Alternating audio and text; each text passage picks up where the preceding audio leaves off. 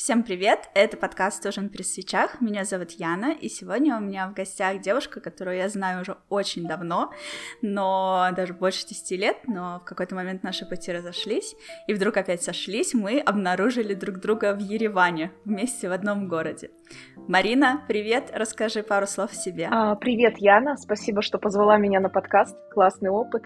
А, да, я сейчас живу в Ереване, и что можно рассказать о себе в паре слов? Наверное, то, что я сейчас работаю с мышлением людей. Я коуч и психолог. А, стала заниматься этой сферой не так давно, а до этого больше шести лет работала в айтишечке. И, а, в принципе, у меня большой интересный опыт путешествий, перемещений по миру. И вот последние, получается, уже 9 месяцев. Да, уже больше 9 месяцев, да. Я живу в Армении. Как быстро время пролетело. А кем ты работала в айтишечке? Слушай, у меня был довольно большой опыт, э, начиная с техподдержки, и мне очень нравилась техническая поддержка, и я поняла потом, почему уже спустя время, потому что мне нравилось заниматься именно вот поддержкой и помощью людям. Э, мне нравилось общение, нравилось, что я соединяю разные сферы, то есть когда ты передаешь от пользователей информацию э, разработчикам, и тебе надо уметь найти общий язык и с обычным человеком, и с менеджером, и э, там, я не знаю, с кем-то, кто вообще не умеет разговаривать на техническом языке, и при этом это передать э, тем, кто э, работает э, с цифрами, с кодом, кто весь такой логический и такой «я принимаю только ТЗ». Также у меня было много опыта в сфере разработки для интернет-рекламы. Даже сложно сказать, чем конкретно я там занималась. Мне кажется, что я была многоруким шивой. То есть это и такой продукт менеджмент и управление командой, в том числе технической поддержкой. А, при этом, э, что мне нравится, в принципе, в IT, часто это такое, такая негласная роль, когда идет горизонтальное управление командой, э, не вертикальная, когда там есть какая-то иерархия, а когда каждый может быть и исполнителем, и заказчиком. И поэтому не сказать прям четко, что я была там, не знаю, Android-разработчиком или там на бэкэнде работала, такого не было. Я как будто бы всего попробовала по чуть-чуть, везде посмотрела, и в какой-то момент поняла, что я устала, я выгорела, и стала смотреть, что вообще мне нравилось войти. А, то есть э, тут важный такой момент тоже, что у меня был э, период, когда я не работала, и тогда для себя решила категорически, что возвращаться в эту сферу я не буду. Потом поняла, что это не совсем правильное тоже решение, категоричность, когда ты такой, мне это не нравится, наверное, мне нужно попробовать что-то другое. Когда прошло время, и спасибо психотерапии отчасти тоже за принятие себя, это я стала смотреть, а, а что вообще нравится, что интересно, а, почему я так категорично отношусь к этому. И уже увидела, стала замечать, то есть, ага, вот это, это то, что получалось, это то, что я хотела бы продолжить, а это не совсем. И даже несмотря на то, что когда я уходила из IT, у меня была довольно высокая зарплата, и меня устраивал уровень именно материальный, да, было вот это внутреннее ощущение, что это не мое, и что я хочу искать другую сферу, но при этом оставив э, те вещи, которые мне нравились. И я поняла вот это вот общение с людьми, это поддержка, это вот взаимодействие постоянное привело меня к психологии и коучингу раз в этом году. Я думаю, это тоже отдельная такая история, связанная в том числе с переездом в Армению. Ну, хорошо, давай по порядку. С чего мы начнем? С переезда в Армению или с того, с какой стороны ты начала распутывать этот клубок, как ты подступилась к курсам и так далее? Что здесь первостепенно? Да, такой довольно необычный клубок получился. Ты спросила про то, кем я работала в IT, и в итоге я рассказала больше даже не про то, не про свои должности. Последняя, потому что моя должность вообще звучала там в трудовой как сеньор техникал адопс, и мне кажется, что это звучит довольно страшно, и навряд ли кому-то будет понятно. Ну, наверное, да, начну с того, что э, я пришла в коучинг и психологию спустя где-то полтора года, год э, психотерапии личной, как часто это бывает у тех, кто переходит в эту сферу, либо, в принципе, приходит. Э, когда у тебя есть свои внутренние какие-то проблемы, сложности, и ты идешь к психологу, и ты смотришь, как это вообще работает, тебе это становится интересно, и, и видя, что это помогает тебе, ну, по крайней мере, лично у меня так было, не знаю, может быть, у кого-то по-другому, но у меня было так, что когда я увидела, как это помогает мне, и что я могу сама э, помогать другим людям, у меня появилось желание отучиться и уже работать в этой сфере. Причем, наверное, первый раз у меня был такое внутреннее ощущение, что это точно мое. Потому что тут, наверное, тоже стоит, может быть, отдельно про это рассказать, что у меня был э, разный опыт обучения и поиска себя.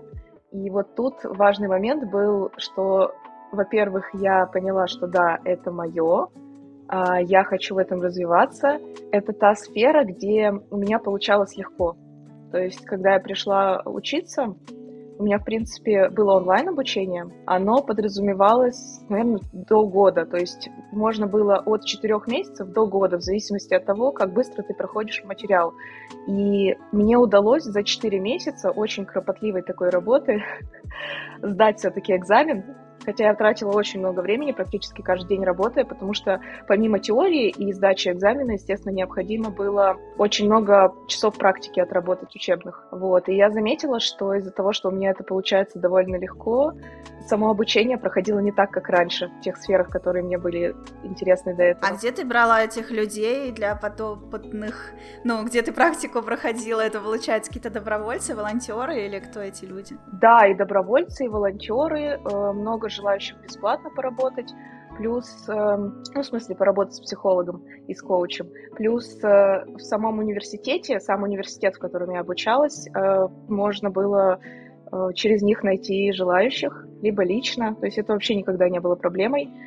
Также и сами студенты тоже проходят обязательно терапию и приходят друг к другу и помогают. Вот, то есть это такое, это несложно было когда ты бесплатно работаешь, вообще желающих всегда много прийти к тебе. Я тут, наверное, хотела бы немножечко вернуться из темы обучения, потому что уже очень в нее углубились, и прийти к моменту, наверное, в принципе, такой, такой штуки, как поиск предназначения. А, потому что у меня очень долгий был период, когда я училась и постоянно после обучения не могла понять, как это можно применить. То есть вот это мое обучение, которое я сейчас проходила и прохожу сейчас до сих пор, это уже, наверное, четвертая такая смена э, моего направления и первая, в которой мне удалось уже пойти дальше практиковать и зарабатывать на этом, если не считать IT. А, потому что первое мое образование — это прикладная информатика в экономике. Я думаю, что после университета, ну, вернее как, после школы многие неосознанно выбирают себе направление, как было и у меня. Это скорее так, ну, вроде бы IT это популярно, а, вроде бы это приносит деньги, и вот это все. И ты как бы идешь туда, просто не знаю, есть ли у тебя к этому предрасположенность. Ну, у меня так, по крайней мере, было, и когда я пришла в IT, после уже университета.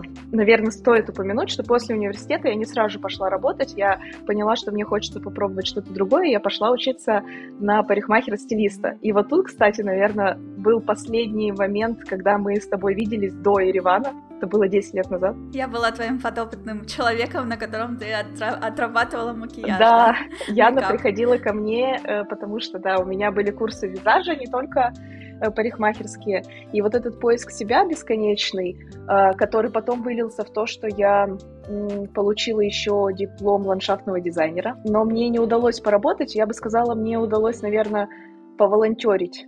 То есть если после обучения в университете в прикладной информатике в экономике я потом пошла в парикмахер-стилисты, после этого поработала где-то, наверное, полгода-год в этой сфере, даже, наверное, полгода после, еще полгода во время обучения. Потом я пошла работать в IT. Параллельно с IT я получила диплом ландшафтного дизайнера. Поволонтерила где-то, наверное, полгода, даже не больше. То есть я даже не, не находила себе какую-то работу, это больше было для развлечения, для души. И потом тоже... Как хобби. Как хобби, да. Вот этот поиск постоянно, ты не знаешь, э, оно это не оно, ты постоянно ищешь такой, вот вроде бы, вроде бы это уже оно, а, э, и, и нет, и каждый раз потом приходит разочарование, причем довольно быстро, либо во время даже учебы, либо уже после, и это то, что надо мной давлело долгое время. И где-то, наверное, года два назад, еще до пандемии, я обратилась с этим вопросом к коучу. Это вот первый мой вообще коннект был с коучингом, с коучем. Я вообще не знала до этого, что это такое. Меня подруга сказала, что вот тот запрос, который у тебя есть, что ты как бы не можешь найти свое предназначение, это даже упиралось в то, что я говорила уже смысл жизни и вообще что делать, чем себя занять. Хочется найти то самое. А, это и привело меня к коучу, потому что мне казалось сначала, может быть, к психологу пойти, а мне говорят, нет, с таким вопросом стоит пойти к коучу. И когда я пришла к ней, это была женщина, в итоге после разговора, который, наверное, длился час, она мне говорит, слушай, а ты не хочешь попробовать себя в роли коуча? И я такая, что? Типа, подождите, э, это, это, это у вас может быть какая-то секта или это что за инфо-цыганство такое? Я вообще не понимала, а что такое коучинг? Это какая-то вообще вот что-то далекое и непонятное. И вот в тот момент, наверное, я... Это первое такое зерно, которое, да, у меня так в голову проросло, что, типа, а может быть, действительно это что-то мое, но я не разрешила себе. То есть мне потребовалось прям довольно длительное время, чтобы понять и принять, что да, я могу пойти э, изменить это направление прям кардинально и пойти учиться. А, уже именно психологии коучинга. А почему не разрешила? А, вот тут тоже важный момент. А, у меня были какие-то такие дурацкие установки, что чтобы быть психологом, чтобы быть коучем, надо долго учиться. Оказалось, что это очень зависит от того направления, которое ты выбираешь, в принципе, в развитии себя как э, специалиста. Плюс очень много ты узнаешь на практике. Психолог, базовое образование, оно не подразумевает медицинское, я не знаю, думаю, многие знают, то есть психотерапевт, психиатр — это уже медицинское образование чаще всего.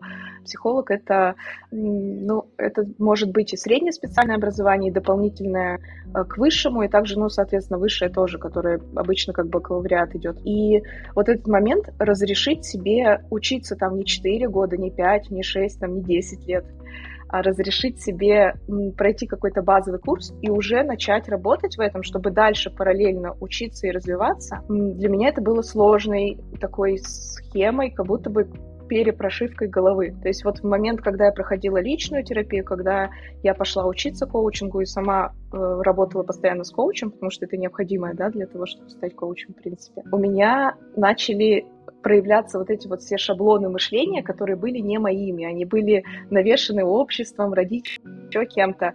Поэтому я такая, ага, вот этот поиск предназначения постоянный, это же постоянный, постоянный поиск. То есть я такая, я себе все время говорю, я ищу, я ищу, я ищу. Я искала, то есть постоянно я такая, я в поиске.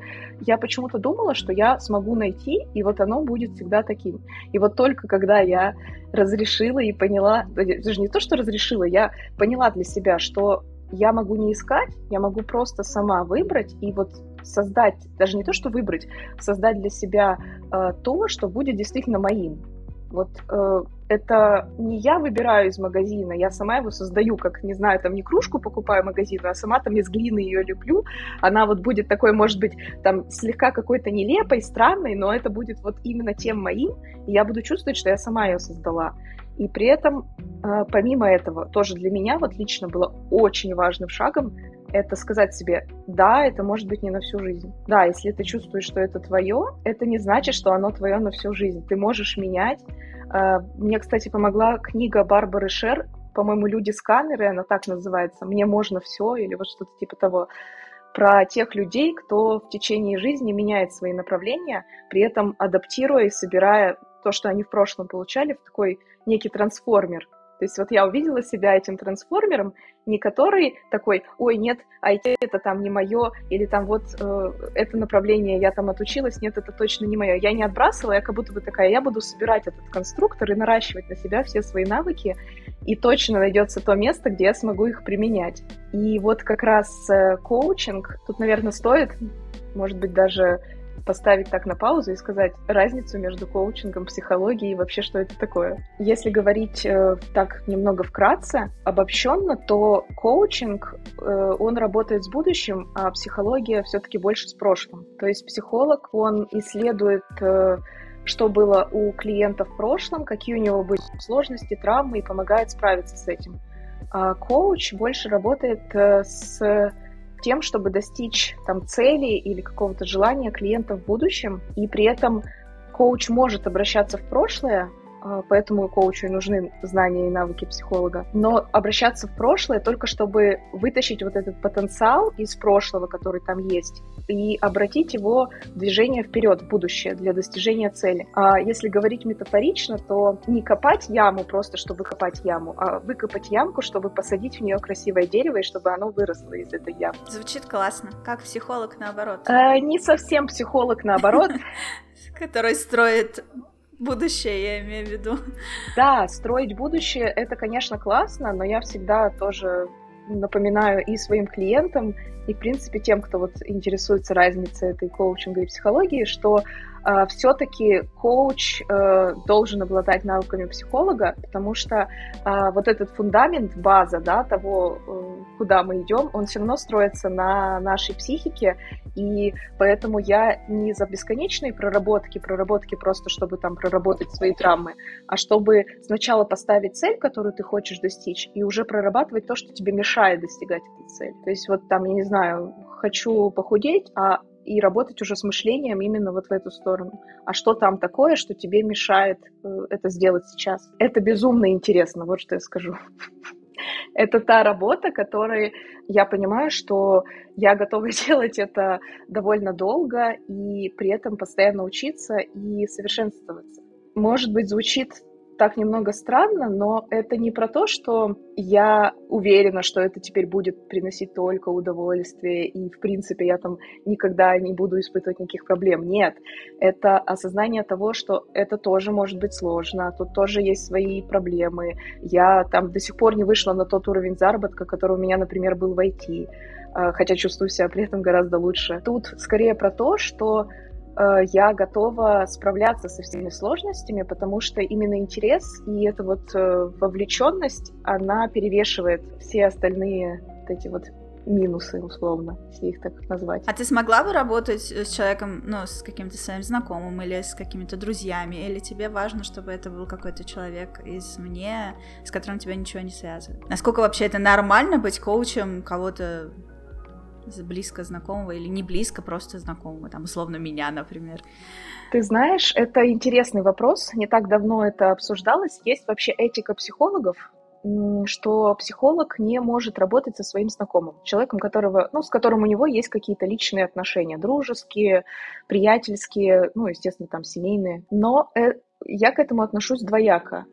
То есть, э, как психолог, наверное, да, я бы не стала работать э, с человеком, которого, с которым близко очень общаюсь, но как коуч я так или иначе с друзьями не раз. Я, я скажу даже так, иногда сложно отделить роль там себя от роли коуча. Не, ну я, я же говорю не про дружеский совет, а именно про вот, типа, я условно я, метафорическая я прихожу к тебе там как клиентка, плачу тебе там по твоему прайсу и так далее, мы начинаем работать. Ты бы стала так подходить к этому вопросу, или это не вписывается в правила? А, смотри, скорее всего бы стало, но зависит от запроса. Обычно на первой встрече знакомстве мы определяем, смотрим, насколько мы можем быть друг другу как бы вообще полезны, и есть ли у нас этот коннект.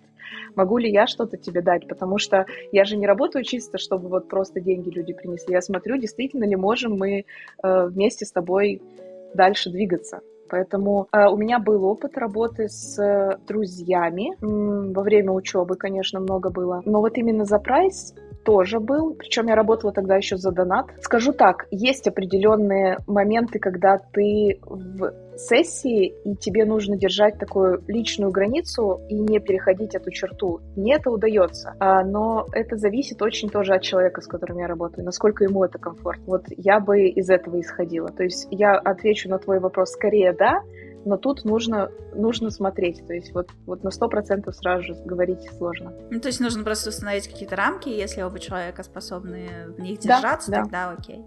Ну, типа, нет, категоричного нет. Окей, я поняла тебя. Ну что, пришло уже время рассказать, каким чудом ты обра- образовалась, оказалась в Армении? Uh, да, как, как это чудо появилось в Армении? я, я бы сказала так, скорее, скорее бы это чудо в том числе и благодаря Армении стало возможным. Начну, наверное, с Нового года, который был последний у нас. Это, это получается, наверное, подкаст выйдет в январе. И стоит говорить, что Да, этот подкаст выйдет в январе, но мы не скрываем, что мы пишем его 18 декабря, так что все, все нормально. А, да, э, последний Новый год это именно тот Новый год, который с 21 на 22 год, когда еще были вот эти вот прекрасные довоенные времена. Те, в которые сложно сейчас поверить. Да, и я загадала себе на Новый год желание побывать на Дубай Экспо. Это такое общемировое, да, глобального масштаба событие, всемирная выставка, которая должна была пройти вообще в 2020 году, но из-за пандемии ее перенесли, и вот она случилась в 22 И у меня такой был этот незакрытый гештальт, сейчас это очень такое, да, выражение да-да, вот был этот незакрытый гештальт, что я хочу попасть на эту выставку, так как до этого мне удавалось побывать в Дубае, но именно на выставке нет. И я загадала это желание себе на Новый год. Я праздновала его у родителей э, в другом городе, не в Питере. Я до этого жила в Питере, если что. Вот. И я при, э, прилетаю в Питер, и где-то в числах там 10, наверное, января, ну, первых числах января, и понимаю, типа, ну, вообще так-то да, я могу купить э, билеты себе в Дубай и полететь. Э, почему бы мне это не сделать? И я захожу... Эти привилегии айтишников. Да, такое еще... Ага, мне можно. Вот это тоже важная такая штука. Разрешение себе и, и посмотреть вообще по сторонам. Вот и я...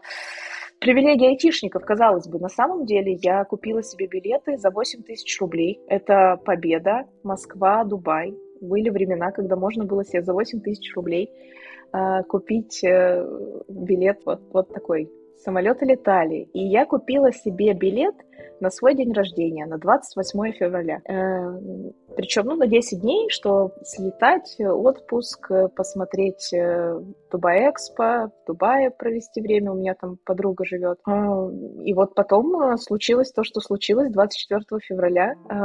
Случилось, и я, конечно, ну, у меня даже мысли не было, чтобы сдавать билеты или переносить свой отпуск. Нет, я полетела. Я полетела 28 февраля, а, из Москвы. И вот когда я садилась в Сапсан, уже вечером 27 февраля я садилась в Сапсан, а, Питер, Москва, а, с маленьким чемоданом, ручная кладь, чисто вот такой малютка, где там пару купальников, чисто на 10 дней в Дубае. И я вот только в тот момент, когда поезд тронулся, когда Сапсан тронулся, я поняла, кажется, я не вернусь домой. Там просто эти события настолько вот по накатанной происходили, первые там дни, недели, да, после того, как началась война, что я просто поняла, что я не вернусь. У меня есть такая возможность, почему бы мне не рискнуть и не отправиться вот в такое, не окунуться вот в эту вот неизвестность, которая у нас а, образовалась. И я прилетела в Дубай, я сдала обратный билет в Москву, и какое-то время, в принципе, не понимала, что мне делать дальше. У меня там просто случилось еще, что у меня заблокировали все карты. Я осталась без денег в Дубае, что очень-очень грустно и печально. Вообще худшее место, чтобы там оказаться. Такое, да. Да, но в итоге мне удалось э, там через знакомых э, и через большие очереди в банкомате все-таки что-то снять и добыть себе там наличку, которую потом обменять. И вот, э, наверное, где-то к 14 марта в итоге я прилетела в Ереван. Причем я выбирала между Ереваном и Тбилиси. На тот момент просто большая часть людей из там типа за, 30, за 300 тысяч рублей летела из Москвы в Ереван, а я в итоге улетела из Абу-Даби в Ереван за 2000 рублей на Визейре. И это как бы послужило, послужило тоже таким решающим э, шагом, что эм, в Тбилиси было сложнее добраться. В Ереван в тот момент делали карты, там можно было легко сделать карту просто по паспорту российскому, ну или по заграну. И поэтому, да, у меня здесь уже было несколько знакомых, кто прилетел, и я прилетела в Ереван. И вот так началась моя жизнь, наверное, в Армении. С середины марта, получается, я тут. Купальники. Марте. Купальники. Да, да, да, я точно, точно. Я прилетела, когда в Ереван, в марте. Там был снег, там было холодно. Э, у меня с собой не было вообще никакой нормальной одежды. Буквально там какая-то легкая толстовка, кроссовки, ну и как бы чемодан с летней одеждой. А, мне пришлось, да, там что-то закупить быстро, и первое время я ходила все время вообще в одной и той же одежде, такой какой-то просто спортивной, мне было просто не до этого. Я просто помню, что я вот прилетела, и ты решаешь вот эти вопросы самые базовые, у тебя забронирован отель, и при этом он там может истечь через несколько дней, ты понимаешь, что приезжает очень много людей, и твой отель уже не продлить, ты ходишь и ищешь прям по городу, как можно продлить, потому что у тебя там карта еще не готова, все вот это вот происходит, и ты такой, «А как можно это продлить? И вот ты проживаешь этот период, на самом деле, я вот сейчас вспоминаю, мне было это скорее интересно, у меня было много энтузиазма, и мне хотелось исследовать э, новое место, хоть даже несмотря на то, что там было жутко холодно, шел снег, и вообще армяне говорили, что это русские привезли такую холодную зиму, обычно у них в марте гораздо теплее, и вот э, до фоне всего этого я такая, у меня начинается новая жизнь, и, и мне так все это интересно и классно, и только это меня вытаскивало из всей этой суматохи, потому что когда у тебя там непонятно, где ты на следующий день будешь жить, и тебе нужно срочно то отель продлевать, то искать себе жилье, а цены при этом взлетели до небес, а, это прям выбивало, э, выбивало, и я помню, что психологически мне э, стало тяжело, когда я однажды уже там где-то после 11, прям поздно, были практически все места закрыты, я пришла в какую-то э, шаурмячную, и там меню было только на армянском, и там не было картинок, и там только подписи были на армянском. И вроде бы, ну вроде бы ничего такого, ну да, можно же спросить. И меня настолько... Последняя капля Последняя уже. капля, когда я такая, о боже, я даже поесть себе не могу заказать, что вообще происходит, что случилось. То есть я такая вышла из этих своих там розовых очков, облаков, потому что меня просто оттуда выбило уже э, физически прям выбило, и я просто заплакала и поняла, что вообще-то это как бы не так просто, и есть э, свои сложности, и понятно, что не меню в этой забегаловке меня выбило, что просто меня накрыло и стало тяжело. И вот в тот момент я тогда еще работала в IT-компании, и я чувствовала, что с началом войны у меня, в принципе, продуктивность все падает, падает, падает. А тут еще этот переезд и адаптация на новом месте, когда ты э, вообще с жильем первое время не можешь определиться, они очень сказались на, э, на моей работе. Мне стало все тяжелее ее тянуть, и при этом я стала э, для себя, в принципе, анализировать, а насколько мне это надо. То есть, если я вот так не справляюсь, если мне так тяжело, э, у меня как будто бы после войны, на самом деле, а, я стала все чаще думать, ну, а вот стоит ли это продолжать, если это мне не нравится? Стоит ли жить в том месте, если оно мне не нравится? Стоит ли эм, делать то, что тебе не нравится? Потому что как будто бы у тебя реальность немножечко разделилась все-таки на до и после, и ты такой, а, а что если мы, ну, не, не так долго нам осталось?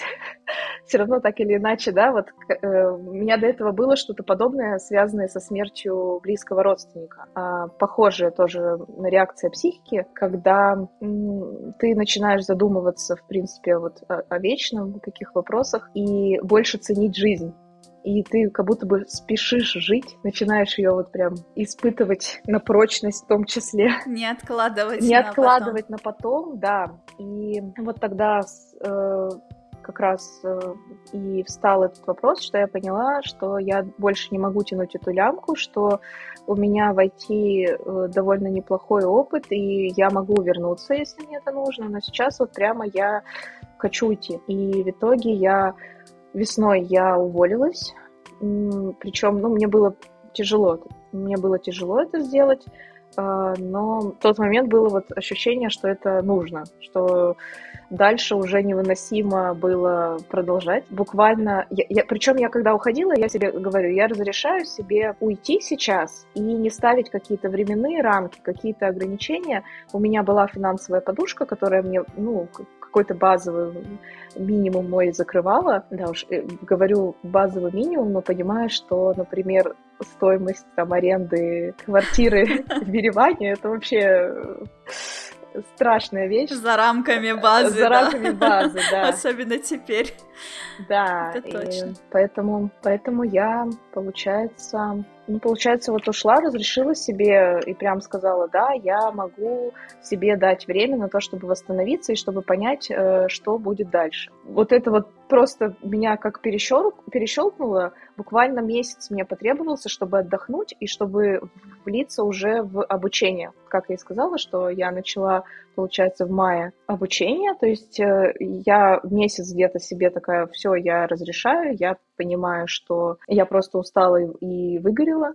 И вот это восстановление, оно дало мне, что ли, какую-то вот эту вот базу э, того, чтобы прийти к тому, чем я сейчас и занимаюсь. Я, я стала очень много анализировать и смотреть. Работала и с психологом параллельно, э, и смотреть, а вообще что, как я дальше могу себя применять, э, что я хочу. Вот этот вопрос просто самый, наверное, базовый. А что ты хочешь?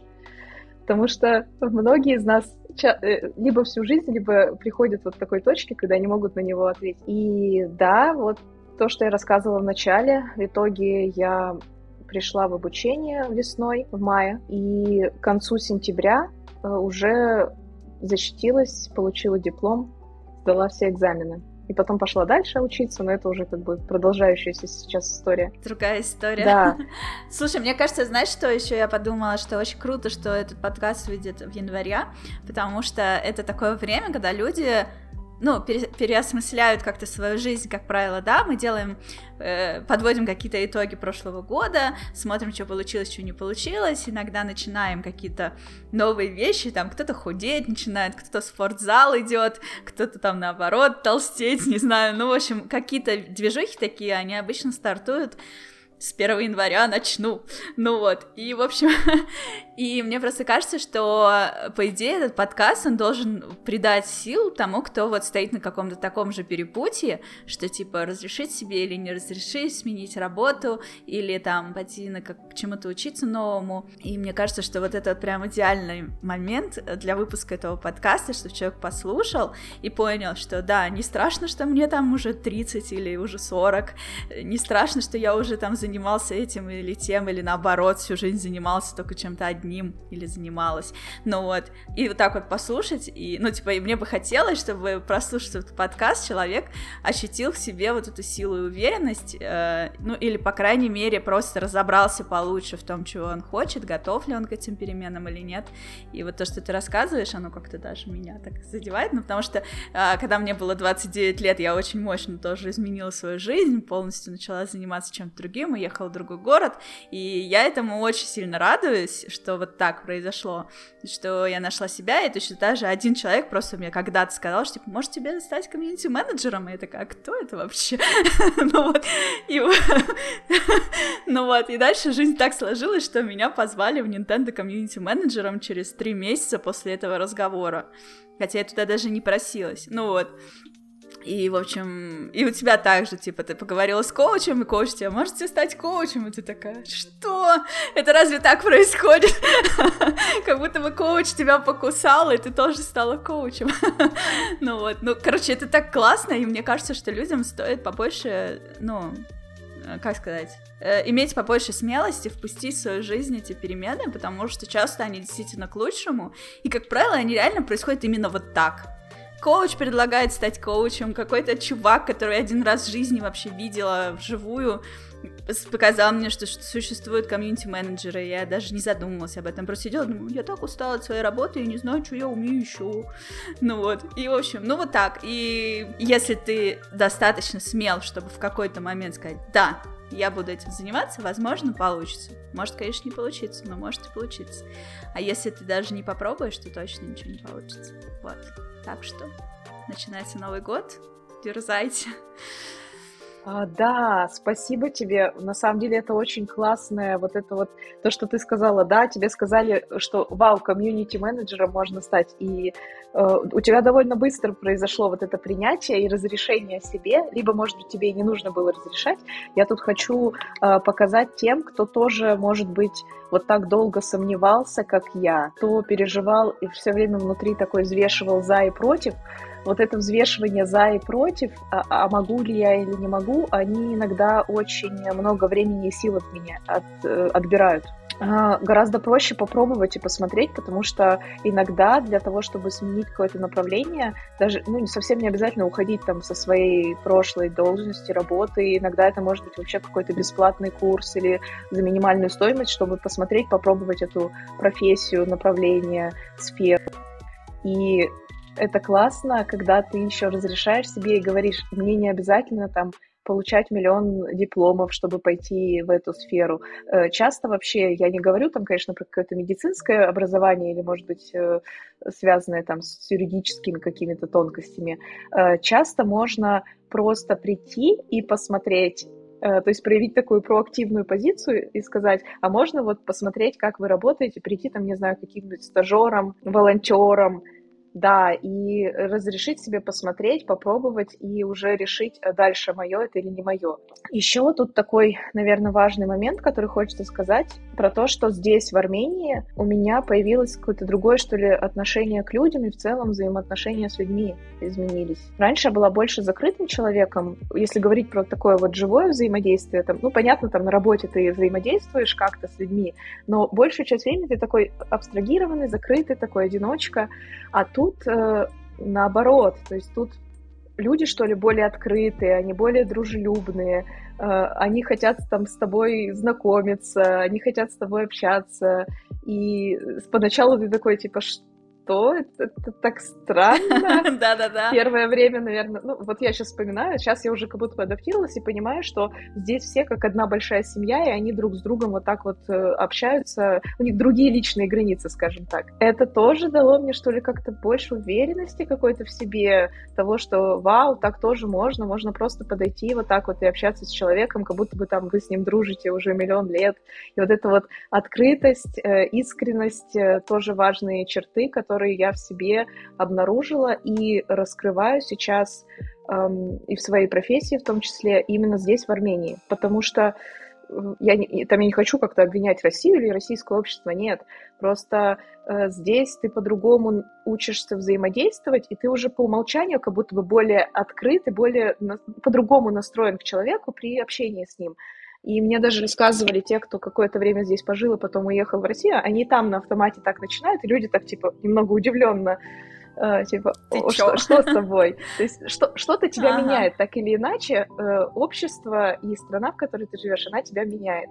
И здесь, да, спасибо Армении, что у меня получилось э, впитать какие-то вот такие вот черты в себя и сейчас их применять, потому что э, я помимо того, что я работаю коучем, я сейчас еще и веду э, психологические группы, поддерживающие э, для тех, кто переехал, э, для помощи в адаптации, и в принципе развиваю, смотрю, как это можно, э, чем я могу быть полезна, какие запросы у людей, которые меня окружают, и вот так и сформировалась эта группа здесь, потому что, ну вот сама ситуация, которая здесь а, получилась, я, я смотрю и вижу, что у людей есть такой запрос, люди приезжают, и у них есть э, определенные там сложности, им нужна вот эта поддержка, нужно это общение, а они не знают поначалу, как это можно получить, потому что вот у нас э, как будто бы в обществе реже поднимается этот вопрос, а здесь ты приезжаешь, и тебя вот так вот окутывает какой-то... М-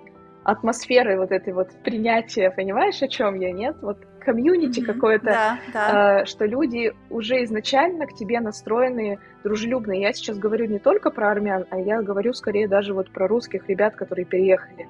Насколько все друг другу помогают. Есть такое, да. Вот. И э, поддерживающие группы, вот это как раз появилась, что онлайн проводить для ребят из разных стран, кто переехал, чтобы собрать их, и каждый мог делиться, рассказывать и эм, про свои сложности, которые у них возникают в их стране. Ну, онлайн это, естественно, происходит. И вот тут э, хочу поднять такую тему, как э, про помощь другим когда ты в чем-то помогаешь другим, а ты сам себе... То, что мы обсуждали в Твиттере, да. Ты сам себе больше, э, больше этот навык прокачиваешь. То есть ребята в группе, помогая там, решая какие-то сложности других, потому что уже сами с этим столкнулись и помогают, а, а другой человек там с другим чем-то не сталкивался и помогает, а, они сами говорят и чувствуют вот это вот, что я лучше адаптируюсь, там, я лучше прохожу через э, какую-то там свою сложность, потому что я с этим помог другому человеку. И это может касаться, в принципе, любой сферы,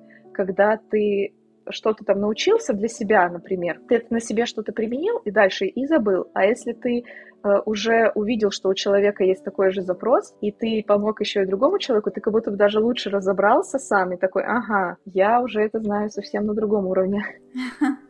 Ну да, конечно, это именно так работает, особенно потому что какой-то, ну, люди обычно, они же задают какие-то вопросы, если они чего-то не понимают, и ты не всегда можешь сформулировать нормальный ответ на этот вопрос, потому что ты вроде бы как бы чувствуешь, как это происходит, но ты не можешь это точно сказать, и если ты не можешь это точно сказать, скорее всего, ты не до конца просто разобрался, как это работает, и тебя это подталкивает к тому, чтобы до конца разобраться, как это работает, для того, чтобы объяснить это другому человеку, и в тот момент, когда это человек понял, ты уже тоже понял, как это, собственно, происходит, и, может быть, даже в какой-то момент ты был не совсем прав, и, и нагуглив э, точный ответ, э, понял стопроцентно. Вот, да, это, в принципе, вот это менторство, э, оно влияет на обоих участников диалога. А, тут я еще хочу добавить, что мы чаще всего запоминаем и усваиваем информацию не только на уровне какой-то просто логики, там 2 плюс 2 равно 4, но у нас еще и какая-то эмоциональная привязка. Если есть какая-то информация, то она у нас укладывается гораздо лучше. Она условно там впечатывается в нашу память, и мы уже к ней обращаемся как к чему-то само собой разумеющемуся. И когда мы взаимодействуем с другим человеком, и что-то вот ему рассказываем, показываем, и видим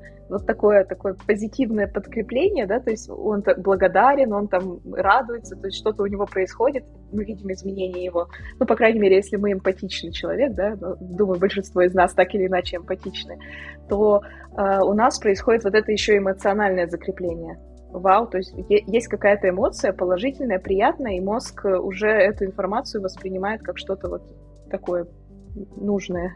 То, что мы должны запомнить хорошо и уметь этим пользоваться. Так, я смотрю в план. Я просто думаю, какой вопрос тебе задать следующий. А я бы хотела, на самом деле, может быть, про эмоциональный интеллект как раз, вот про это, то, что мы затронули, про вот это эмоциональное, да, подкрепление, и, в принципе, про эмоциональный интеллект – и насколько это, что ли, необходимый тоже навык становится, если говорить про профессиональное свое развитие. А тут, наверное, хочется сказать, что технические навыки и, ну, разделить там эмоциональный интеллект и наш э, там обычный, да, как, как он будет называться, как мы его назовем, там, э, логика и там логическое начало там и не знаю эмоциональное то вот эм, логическая часть и такой, как часто любят делить там на физиков, лириков, она э, у большинства тех, кто работает, особенно там в IT или э, в таких технических профессиях, развита, и это хард-скиллы,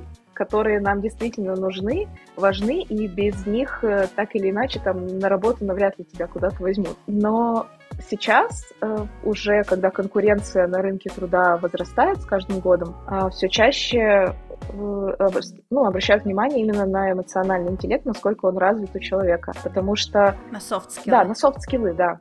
Ну, будем делить так, то есть это можно по-разному разделить, но, как мне кажется, эмоциональный интеллект, конечно, большую часть это как раз отвечает за soft skill ы. А, потому что время одиночек так или иначе все равно проходит. А, мы, большая часть, да, всех классных компаний, это работа в команде. А, навряд ли кто-то один там сидит и пилит какой-то классный продукт. Чем сложнее становятся программы, тем больше людей с этим взаимодействует, и ты, э, как, как специалист, естественно, э, обязан уметь э, работать с людьми, хоть даже и ты разработчик там или сидишь, только пишешь код. Не быть гадким и сложным. Да, но не то чтобы, вот знаешь, говорить, что быть гадким и сложным, я, может быть, там немножечко из-за того, что там душнила психолог или что-нибудь такое, э, не хочется говорить, что человек там гадкий и сложный, просто у него неразвитый эмоциональный интеллект.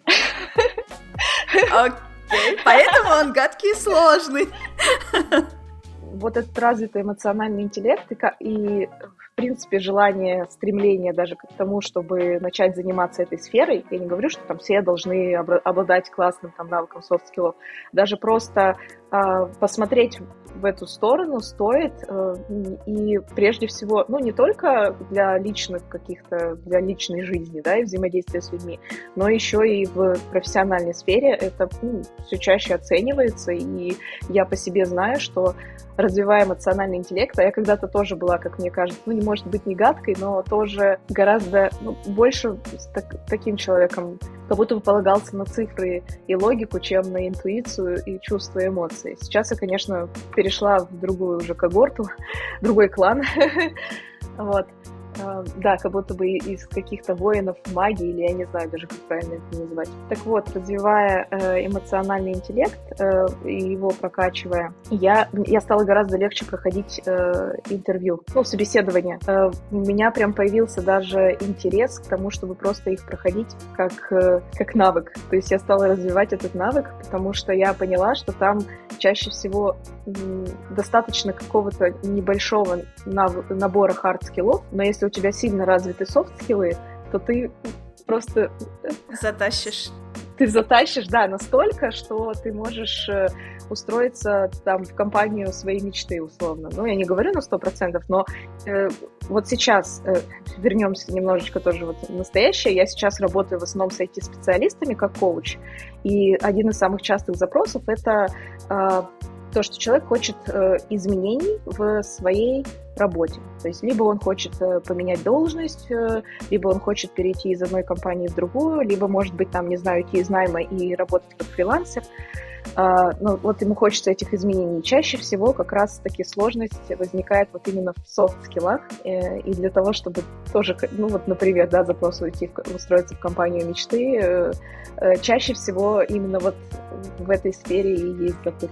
Это, кстати, то, с чем я столкнулась в этом году. Я прошла очень много собеседований, у меня как-то была вообще просто чехарда. Я устраивалась в какие-то компании, буквально работала там месяц, и потом по разным причинам теряла работу, то там закрывался просто стартап, то менял свой вектор развития, то еще что-нибудь случалось. В общем, мне пришлось пройти очень много собеседований, в том числе было несколько собеседований на английском языке. И это как раз именно то, с чем я столкнулась, о том, чем ты говоришь, что э, в, в русскоязычные собеседования я вкладывала очень много харизмы и, в общем-то, могла заболтать кого угодно, вот, и, ну, плюс мой опыт работы с 2014 года как бы тоже помогал. А в англоязычных интервью у меня не хватало словарного запаса для того, чтобы заболтать. То есть я, конечно, улыбалась, и где-то там на какие-то вопросы про софт-скиллы я могла нормально рассказать, но я понимала, что по-русски я бы справилась гораздо лучше. То есть я нормально рассказывала о своем опыте, но недостаточно харизматично, может быть, где-то. Вот. И э, мне кажется, что... Ну, там еще сыграл большой фактор э, тот факт, что те компании, в которые я проходила собеседование, в итоге решали закрывать свою деятельность в России, то есть я как бы не знаю, что они в итоге обо мне подумали, но для себя я просто чувствовала, что вот, мне нужно развивать э, знание английского языка настолько, типа я пойму, что я знаю его достаточно хорошо, как только я смогу проходить собеседование одинаково круто и по-русски, и по-английски. Потому что я почувствовала, насколько это все-таки играет важную роль, вот эти софт-скиллы, то, какое впечатление ты производишь именно как личность, просто как человек э, со своим характером, и просто перечисление машинного твоих скиллов этого недостаточно. Важно, как именно ты их подаешь. И именно, да, за счет этого действительно можно затащить. Не знаю, насколько они развиваются, эти скиллы, потому что они просто как бы у меня есть. вот. И тут я просто столкнулась именно с недостатком словарного запаса, что вот хотелось бы как-нибудь так завернуть эти фразы, чтобы чтобы все сразу сказали, берем. Да, я тебя понимаю. У меня английский сейчас B2, и я пока не берусь брать э, клиентов коучинг на английском, хотя у меня есть несколько запросов. Здесь из Армении ребята, не все знают Э, русский, особенно ну, молодые, да, там до 25 лет. И тут важный, да, момент насчет того, что ты сказала. Очень здорово, что у тебя, в принципе, вот развиты эти софт-скиллы, и ты можешь затащить, и тебе уже легко проходить эти собеседования. Я думаю, что ты быстро прокачаешься и в английском, если тебе, опять же, понадобится это. Э, классно ну, перейти с одного языка на другой проще, чем набрать эти soft skill ы, потому что у меня вот в течение всей моей жизни это, скорее всего, э, большую часть времени это был набор этих soft skill ов, то есть я училась, как будто вот прям работала с этим. э, пройдя через это, когда это тебе не дано, может быть, в самом начале, но ты к этому приходил, учился, учился, вкладывался, потом э, легче это другим передавать, видимо. я так на это смотрю. Я, я тоже это нарабатывала, это само собой не произошло после 20 лет, просто у меня было времени побольше, чем у тебя. А, так, вот надо... я сейчас уже пришла в ту точку, в которой я такая воспринимаю это как должное, типа у меня всегда так это было. Классно, Нет, я тоже да, много... опыт это вообще супер. И тут надо сказать, что мне 32 года, то есть у меня тоже, вот то, что я рассказала, что у меня было там и то, и то, и то, то есть это все было на протяжении довольно долгого времени. Все эти смены, направления, направления векторов и, и движений хаотичных в разные стороны. И да, вот эта точка, что вообще-то твой опыт весь важен, ценен, и ты можешь его применять, для меня это вообще стало очень э, решающим фактором. И тут, наверное, вернусь еще к собеседованиям, к интервью, может быть, будет для многих полезно. А, такая проактивная позиция, которая тоже обычно связана с софт-скиллами, эмоциональным интеллектом, это не только следовать стандартному такому, что вот я буду отправлять там свое резюме и выкладывать, ну, откликаться на вакансии, выкладывать свое резюме. Это еще и про э, возможность найти какие-то обходные пути, то есть посмотреть на проблему шире и под другим углом. Uh, может быть, у тебя есть там знакомые, написать там в Твиттере, uh, кто-то может откликнуться, написать напрямую uh, HR компании, Э, то есть не бояться прям достучаться. Иногда это прям настолько решает. Вот в моем случае и для многих и клиентов, и знакомых а, вот именно такой способ нестандартный. Э, для каждого он может быть свой. Он э, чаще всего и приводит к результату, более быстрому, либо в принципе к желаемому результату. То есть прям тоже, как мне кажется, связано это с софт-скиллами, потому что чаще всего не хватает уверенности, чтобы это сделать. Ты такой, да, кому это нужен, или ой, да у меня там недостаточно какого-нибудь пунктика не хватает, и вот этот вот синдром самозванца, и ты сидишь и весь такой, и, да, э, да, наверное, там мое резюме никто и не посмотрел. И вот тут вот эта вот важная поворотная точка, которая в том числе и коуч э, помогает, и психолог тоже может помочь с этим разобраться, в зависимости там от метода псих... тоже направления и метода, с которым психолог работает. И тут э, настолько для тебя открывается как будто бы больше возможностей, и, и мир по-другому уже играет красками. что... Ну, просто это, да, чтобы случилось чудо, нужно дать хотя бы этому чуду случиться шанс. Ну, то есть, да, если ты ищешь работу, как можно большему количеству людей об этом расскажи, и больше будет шансов о том, что кто-то скажет, о, точно, я же могу тебе помочь с тем же самым Nintendo у меня же как сложилось, я была официальным фанатом Nintendo, признанным в русском офисе, но и когда мне там знакомые говорили, ну так ты ищешь работу, скажи им об этом. Я такая, да, пф, ребят, в русский офис Nintendo никто так не попадает, типа, туда все попадают по какому-то знакомству или по какой-то рекомендации, у них даже нету открытых вакансий, а у меня даже опыта нету в этой работе, ну, типа, сфига ли меня звать. И так как я была официальным э, как бы фанатом, то у меня однажды случился просто такой диалог, что Яш Хадажи, который был руководителем этого подразделения московского, э, он мне что-то сказал о том, что типа приезжая в Москву, это было вообще не относительно работы, просто что-то фанатским нашим этим делам. Ну вот, и я ему ответила, у меня нет э, сейчас работы, поэтому у меня типа нет денег, чтобы приехать в Москву. Вот. И потом, когда у него в этот момент проходил э, испытательный срок мой знакомый, и этот знакомый, когда э, не прошел свой испытательный срок, у Яши появился запрос, типа, мне срочно нужно найти другого комьюнити-менеджера, типа, кого? И тут же у него в голове всплыло, Яна, которая сейчас официальный фанат, которая находится в Питере, который сказал, что у нее нет работы. Вот. И как бы этот пазл у него сложился, и он мне позвонил и сказал, слушай, а как насчет того, чтобы через две недели переехать в Москву и, типа, работать у нас? И я такая, типа, что? И все такие, мы тебе говорили, тебе нужно отправить туда резюме. Ну вот. И, в общем, я такая, ну у меня же нет работы, я же нет, не подойду. Он такой, да приезжай, мы всему тебя научим. Ну, не пройдешь испытательный срок, вернешься в Питер. Это, типа, самое страшное, что с тобой может произойти в этой ситуации. Я такая, ну ладно, окей, собралась, переехала. Вот, ну то есть, типа, вот как-то так это работает. И то, что этим летом я искала работу, одна из э, компаний меня заметила именно потому, что я в отчаянии уже написала на Фейсбуке пост, Типа, я знаю, что некоторые люди таким образом ищут работу, и я хочу попробовать тоже. Э, вот, типа, я умею то-то, то-то, то-то, вот ссылка на мое резюме. Э, пожалуйста, пошерьте, мои дорогие друзья, вдруг кто-нибудь ищет такого человека. И очень быстро нашелся э, работодатель, который вообще-то такого человека пока не искал, но он знал, что ему понадобится через несколько месяцев, и раз уж я появилась сейчас, то чтобы никому меня не отдавать, он взял меня себе. Вот. Ну, типа, вот так это произошло. И действительно, этому нужно давать шансы, и вы никогда не знаете, э, кто именно вас ждет Поэтому лучше действовать, чем не действовать. В конце концов, ну действительно, что ты теряешь? Три минуты на написание поста в Фейсбуке или там минуту на пост в Твиттере, вряд ли твои подписчики над тобой поржут, типа, ха-ха, лох работу ищет. Ну, блин, просто за... Если такие люди появятся, просто баньте их, вот вам с ними не по пути. Нормальные люди так не делают никогда. Слушай, я хочу очень подметить твою смелость на самом деле. Вот то, что ты говоришь, я там просто сказала что у меня нет работы и вообще у меня нет сейчас денег, чтобы приехать. А, далеко не каждый э, сможет вот так вот открыто и честно признаться вообще в том, что он находится в таком э, состоянии или позиции. Я это сейчас э, не хочу там какую-то роль психолога это вот чисто просто по своему опыту. Спасибо.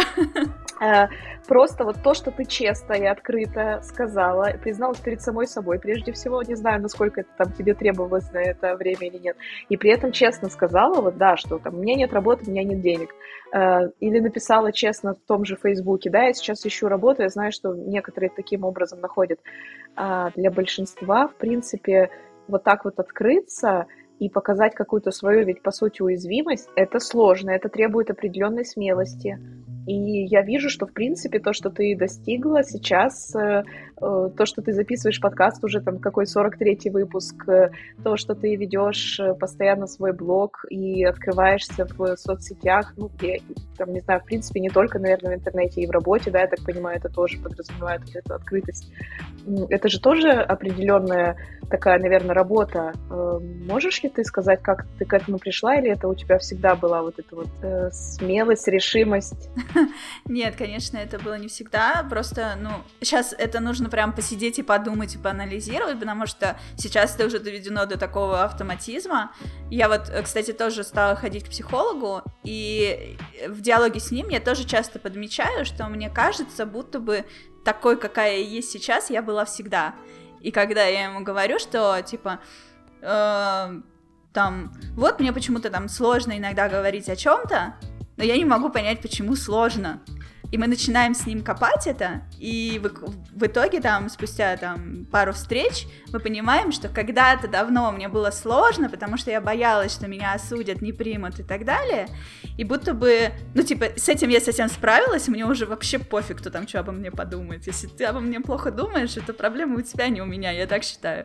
Ну вот, я не считала так раньше, но привычка э, как бы переживать на, на этот счет у меня осталось, но я уже забыла, о чем я вообще переживала.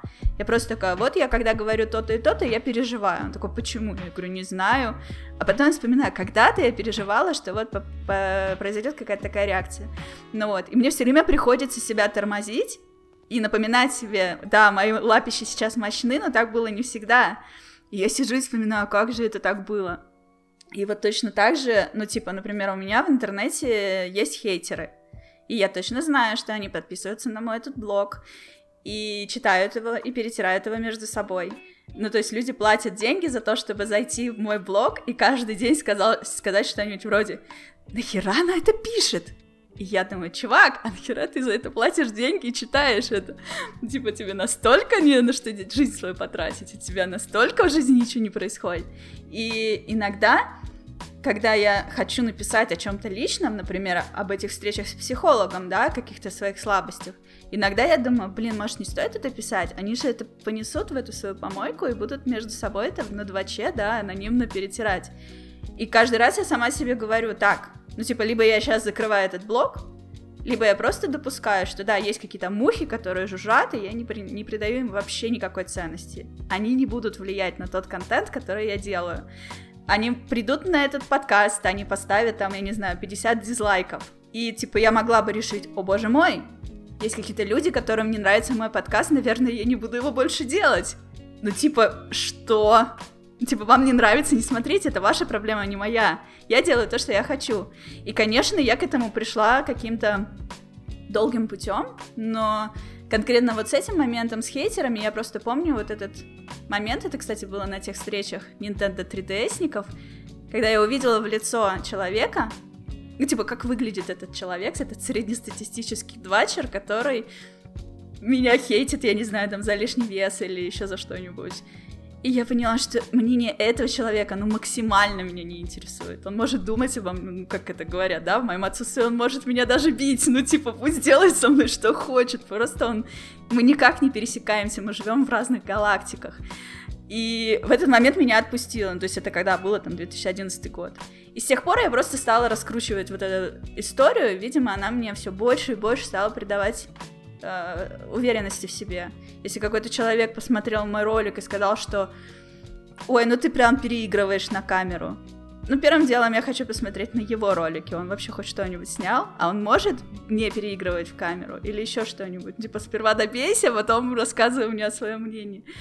И вот, видимо, как-то я это экстраполировала, и это все потихоньку мне дало э, уверенности в себе. Плюс, конечно, э, влияют э, какие-то успехи на работе разумеется, что ты переходишь из одной компании в другую, тебе постоянно оказывается все больше и больше, что ты что-то знаешь, какая-то экспертиза нарабатывается, к тебе прислушиваются, твое мнение ценят, тебе платят все больше и больше, твои деньги все больше и больше обесцениваются из-за войны и других всяких историй.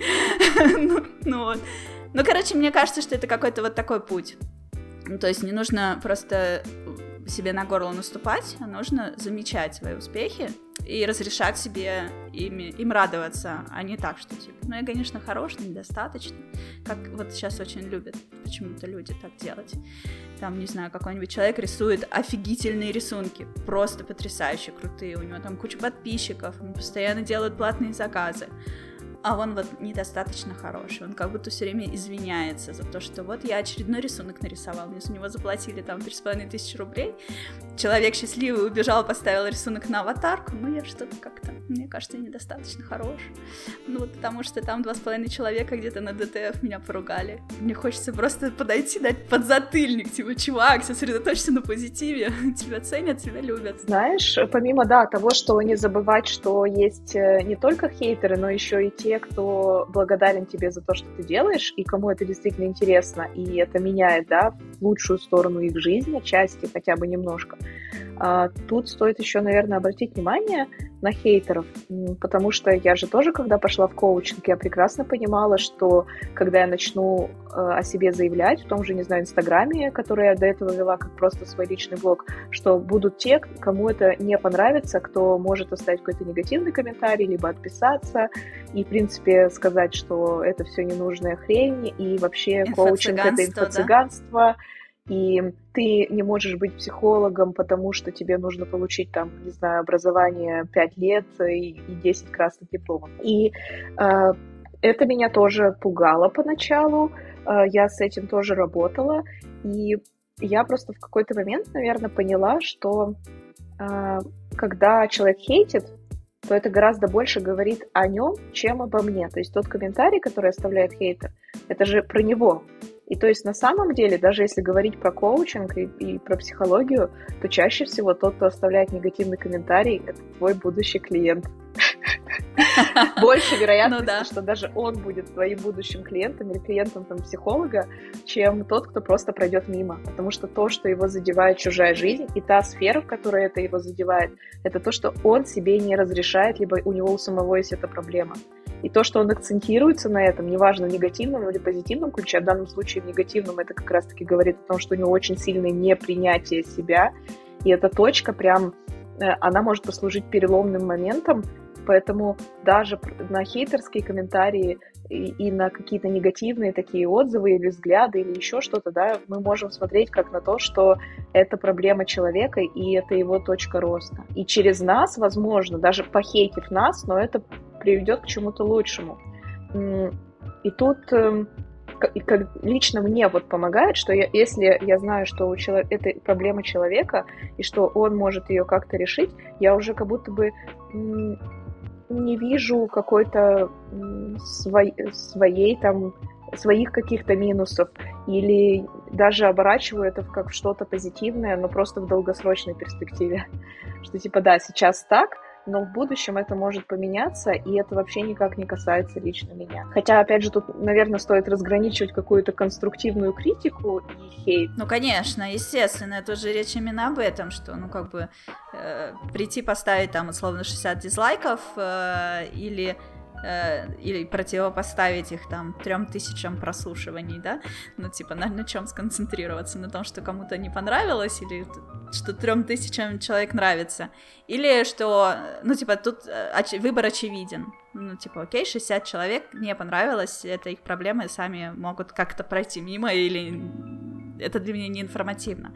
А если какой-то человек приходит и в комментарии мне пишет, я слушаю твои подкасты, у меня буквально кровь из ушей течет, потому что у тебя там не выровнен звук, или слишком много высоких частот осталось, или еще что-нибудь. Э, и тут как бы я могу сказать, ах, ты козел, как ты смеешь, а могу сказать, слушай, ну если ты так круто в этом разбираешься, может, ты мне подскажешь, как я могу изменить свои настройки. Ну, то есть это реально случай из жизни так было, и несколько человек мне помогали сделать мой подкаст лучше по качеству, и я знала, что они продолжат их слушать и будут мне просто максимально благодарны.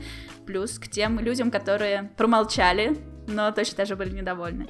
Вот. Кто-то просил там музыку на фоне сделать погромче, кто-то еще что-то. Ну, то есть, типа, это нормальный фидбэк, без всякого вот этого. Нахер она вообще пишет эти подкасты, кто их слушает? Да, тут тоже вот интересный момент э, насчет конструктивной критики потому что, опять же, если войти в роль человека, который хочет вот как-то донести ее, не у, не у всех получается. Иногда человек э, хочет э, привнести какую-то пользу, а у него получается, как будто бы он хейтит.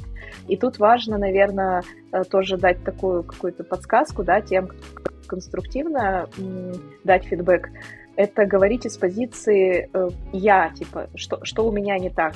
Э, вот, например, то, что ты говоришь, да, э, у меня там кровь из ушей человек написал. То есть он не сказал, э, ты плохо что-то там говоришь, у тебя ужасный голос или там у тебя что-то плохо.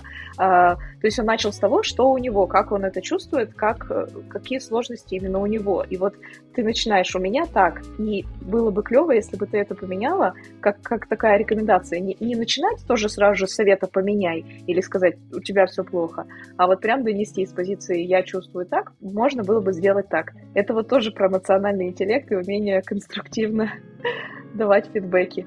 Да, это, конечно, очень важно. Просто думать о том, действительно, что именно вы пишете. И тут у меня еще же очень мощная профдеформация, потому что я как комьюнити-менеджер, я постоянно сталкиваюсь с негативом, потому что мы же знаем, что, как правило, довольные люди молчат, а недовольные, они идут и очень недовольно дают свою обратную связь. И тут как бы можно, конечно же, начать выяснять какие-то отношения, типа, это как ты посмел ко мне обратиться, типа, там, сплошным матом и там хейт-спичем или еще чем-нибудь, а можно просто, ну, как бы убрать эти эмоции, посмотреть, а что вообще, собственно, у пациента болит, и чем я здесь конкретно могу помочь. И когда ты начинаешь ему задавать э, конкретизирующие вопросы, как правило, человек успокаивается и иногда действительно может помочь, а самые активные даже могут стать на мою сторону и стать моими преданными модераторами или еще какими-нибудь завербованными товарищами. Ну, то есть, да, тут э, иногда человек очень хочет быть полезен, просто первая его реакция это начать топать ногами, размахивать руками и всячески привлекать себе внимание. И это на самом деле, конечно, глупо, потому что можно так просто улететь в бан и не докричаться ни до кого. Ну вот, что если ты имеешь диалог не с а, представителем компании, а, не знаю, с автором блога, например. Автор блога, скорее всего, не будет задавать 100-500 вопросов, потому что он оскорбится, расстроится, забанит и забудет. Вот так. Слушай, ну потому что ты рассказываешь, прям комьюнити-менеджер тоже э, должен обладать определенными навыками и психолога в том числе. Конечно, обнять по головке, погладить, бути-путечки, не кричи, не плачь, вот тебе чупа-чупс, что у тебя болит? Да потом кто-нибудь след, подожди минуточку, сейчас еще сначала этого успокоим, потом ты. Да, все так. А еще они потом еще любят друг с другом начать ссориться, ты этого завербуешь, того завербуешь, а они же все эмоциональные, начинают еще ругаться, и ты такой их обоих за шкирки, типа, подождите. В общем, да, комьюнити-менеджером быть очень весело, не соскучишься. Да, ты классно описываешь очень вот это вот э, про твое взаимодействие с, получается, как правильно это сказать, с эм, кто они для тебя? Тут навряд ли клиент, тут э, скорее... Ну, вообще клиенты, ты в первую очередь думаешь о том, что, да, вот ты делаешь какой-то продукт, эти люди его любят всей душой, и они так сильно эмоционально реагируют, потому что они настолько при прониклись, эта игра настала. Тут мы опять возвращаемся к теме игр. Да. Вот, что, э, ну, как бы, понятное дело, что игроки инвестируют огромное количество времени, силы, эмоций в игры, и если уж они, ну, настолько дошли до того, чтобы стать частью какого-то комьюнити, чтобы делиться с тобой своей обратной связью, своими идеями, как можно сделать игру еще лучше или как-то что-нибудь, о какой-то боли своей рассказать. Ну, значит, это действительно очень важно для них, то есть это прям, ну, стало их хобби. И моя задача уважать это. Э, и ценить, и это происходит само собой, потому что, блин, это классно, прикинь, мы работаем все вместе над каким-то продуктом, который любит там сотни тысяч человек, и какой-то процент из них э, довольно большой, каждый день приходит пообщаться об этом друг с другом, и, то, то есть, конечно, я о них забочусь. Вот, ну и просто тут нужно принять, э, что в этой работе именно недовольные громче всех, заметнее всех, и никогда не нужно принимать это на личный счет. Если ты не способен не пропускать это прям через себя, что вот, они кричат, что мы все суки, твари, и требуем с ним слишком много денег, вот, что это, это типа моя вина личная, если я буду каждый день это переживать, вот как именно вот так, я, наверное, просто, ну, очень быстро сгорю, я не смогу работать больше никогда. Ну, вот, как если бы, не знаю, психолог, да, каждую проблему принимал бы на личный счет и потом ходил и рефлексировал ее, переваривал, и чем больше клиентов, тем тебе херовее, ну, это очень плохо. Так нельзя. Ну, вот, ну, типа, надо, да, как-то отключаться, но при этом, конечно, уважение, и главное, что это очень ценно, очень круто. Я просто восхищаюсь тем, что вот люди способны. Я вот играю играю, я не иду ни в какие сообщества общаться об этом. Они общаются, они там думают, как, как бы это так сделать, чтобы было еще класснее. Здорово. Вау, я просто хочу отметить, мне так нравится, как ты описываешь свою работу и то, чем ты занимаешься, потому что я обожаю общаться с людьми и встречать людей, которые на своем месте, которые вот знают, чем они занимаются, они действительно хотят, горят этим. Это потому что то, к чему я сама как бы долго шла, искала, и вот сейчас особенно это подмечаю. И тут хотелось бы, наверное, еще отметить такой момент. Ты сказала про э, вот это вот, э, что психолог э, тоже, э, если бы психолог там перенимал какие-то сложности своего клиента и у психологов у всех есть супервизия по этой причине, поэтому классно, что ты сама тоже пошла к психологу. Для тебя это тоже как такая небольшая супервизия, потому что э, все равно так или иначе наш вот этот контейнер эмоциональный, он может переполниться, и если говорить тоже психологическим языком, могут случиться какие-то проекции, переносы, когда у человека, с которым мы взаимодействуем, там есть э, проблема, которая есть у тебя самого или была, и поэтому, э, учитывая, что у тебя такой тесный контакт контакт именно эмоциональный, да, тоже с э, твоими клиентами, э, будет здорово это переносить, выносить и смотреть на, на фидбэк другого человека со стороны. Это, это правда бывает полезно. Я просто говорю как человек, который тоже сам ходит на супервизии, и ну, это, в принципе, необходимо да, для специалистов э, помогающих профессий. Поэтому мне это... всегда хотелось сходить к психологу и, в принципе, во-первых, понять, как это все происходит. Ну и мне кажется, что ну, я пишу блог, и мне помогает это условно выпускать пары, перекладывать да, куда-то все, что у меня происходит, и это все осознавать лучше. Вот. Э, но, ну, как бы хотелось с кем-то вот поговорить, с каким-то умным человеком, но это же, ну, не дешево, и я никак не могла поставить это для себя в приоритет. То есть я не чувствовала, что я в этом нуждаюсь, я не была в депрессии, ни в чем таком. То есть мне просто хотелось поболтать про себя э, с человеком, который будет меня очень внимательно слушать и где-то что-то мне подскажет. А, вот, но я не могла никак решить, что вот, все, я готова на этот шаг, вот я выделю бюджет. То есть этот бюджет, он всегда находил какое-то более интересное для меня применение, то есть там оплатить на год спортклуб с бассейном или там сходить на какие-то бьюти процедуры или еще на что-нибудь, или там на английский, что тоже очень важно. То есть и в тот момент, когда я уже плачу и за спортклуб, и за английский, и за бьюти процедуры, и там еще за кучу всякой хрени, ну блин, куда здесь еще психологов пихнуть?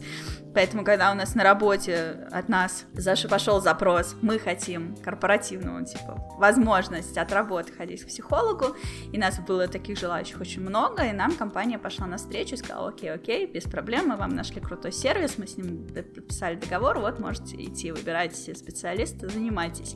И я такая, о, наконец-то мне не нужно думать, типа, над бюджетом, э, типа, а мне нужен какой-то запрос, и с чем, собственно, идти. И в итоге я где-то неделю прямо очень мощно переваривала все, что у меня сейчас происходит в жизни и внутри меня, чтобы решить, с каким вообще запросом можно пойти.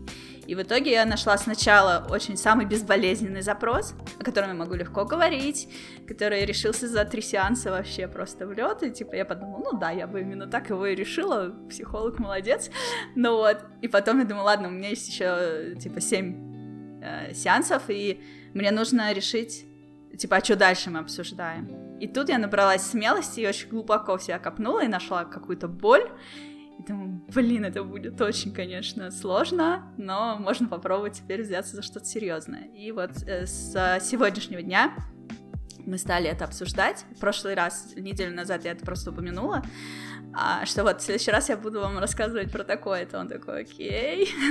ну вот, и рассказал мне, как я могу подготовиться, и я подготовилась, пришла сегодня, целый час мы это обсуждали, и я такая, блин. И с одной стороны, типа, нафига, нормально живу, зачем обсуждать что-то сложное? А с другой стороны, это будет, э, я чувствую, что это будет очень крутой, очень полезный опыт, и если мы в итоге это как-то решим, то тем более я останусь только в выигрыше. Вот, так что да, психолог это то, что я порекомендовала своим друзьям, но особенно если у вас есть возможность сделать это бесплатно. А, да, я тебя на самом деле хочу поздравить с таким новым этапом. Это всегда интересно а, пройти через изменения, потому Спасибо. что, а, как мне кажется, и большинство, я думаю, это отметит, что на самом деле вся магия, она происходит э, не на встрече с психологом, не за эти вот там 50-60 минут, пока вы общаетесь, а когда ты уже выходишь как бы в этот мир уже с каким-то определенным изменением в голове, и ты проживаешь те события, которые раньше ты проживал одним образом, ты проживаешь их по-другому. Это могут быть какие-то действия, которые ты раньше не совершал и стал совершать, либо какая-то твоя реакция на события, которая изменилась. Mm-hmm. И вот я часто говорю, магия происходит не, не во время сессии, а между сессиями.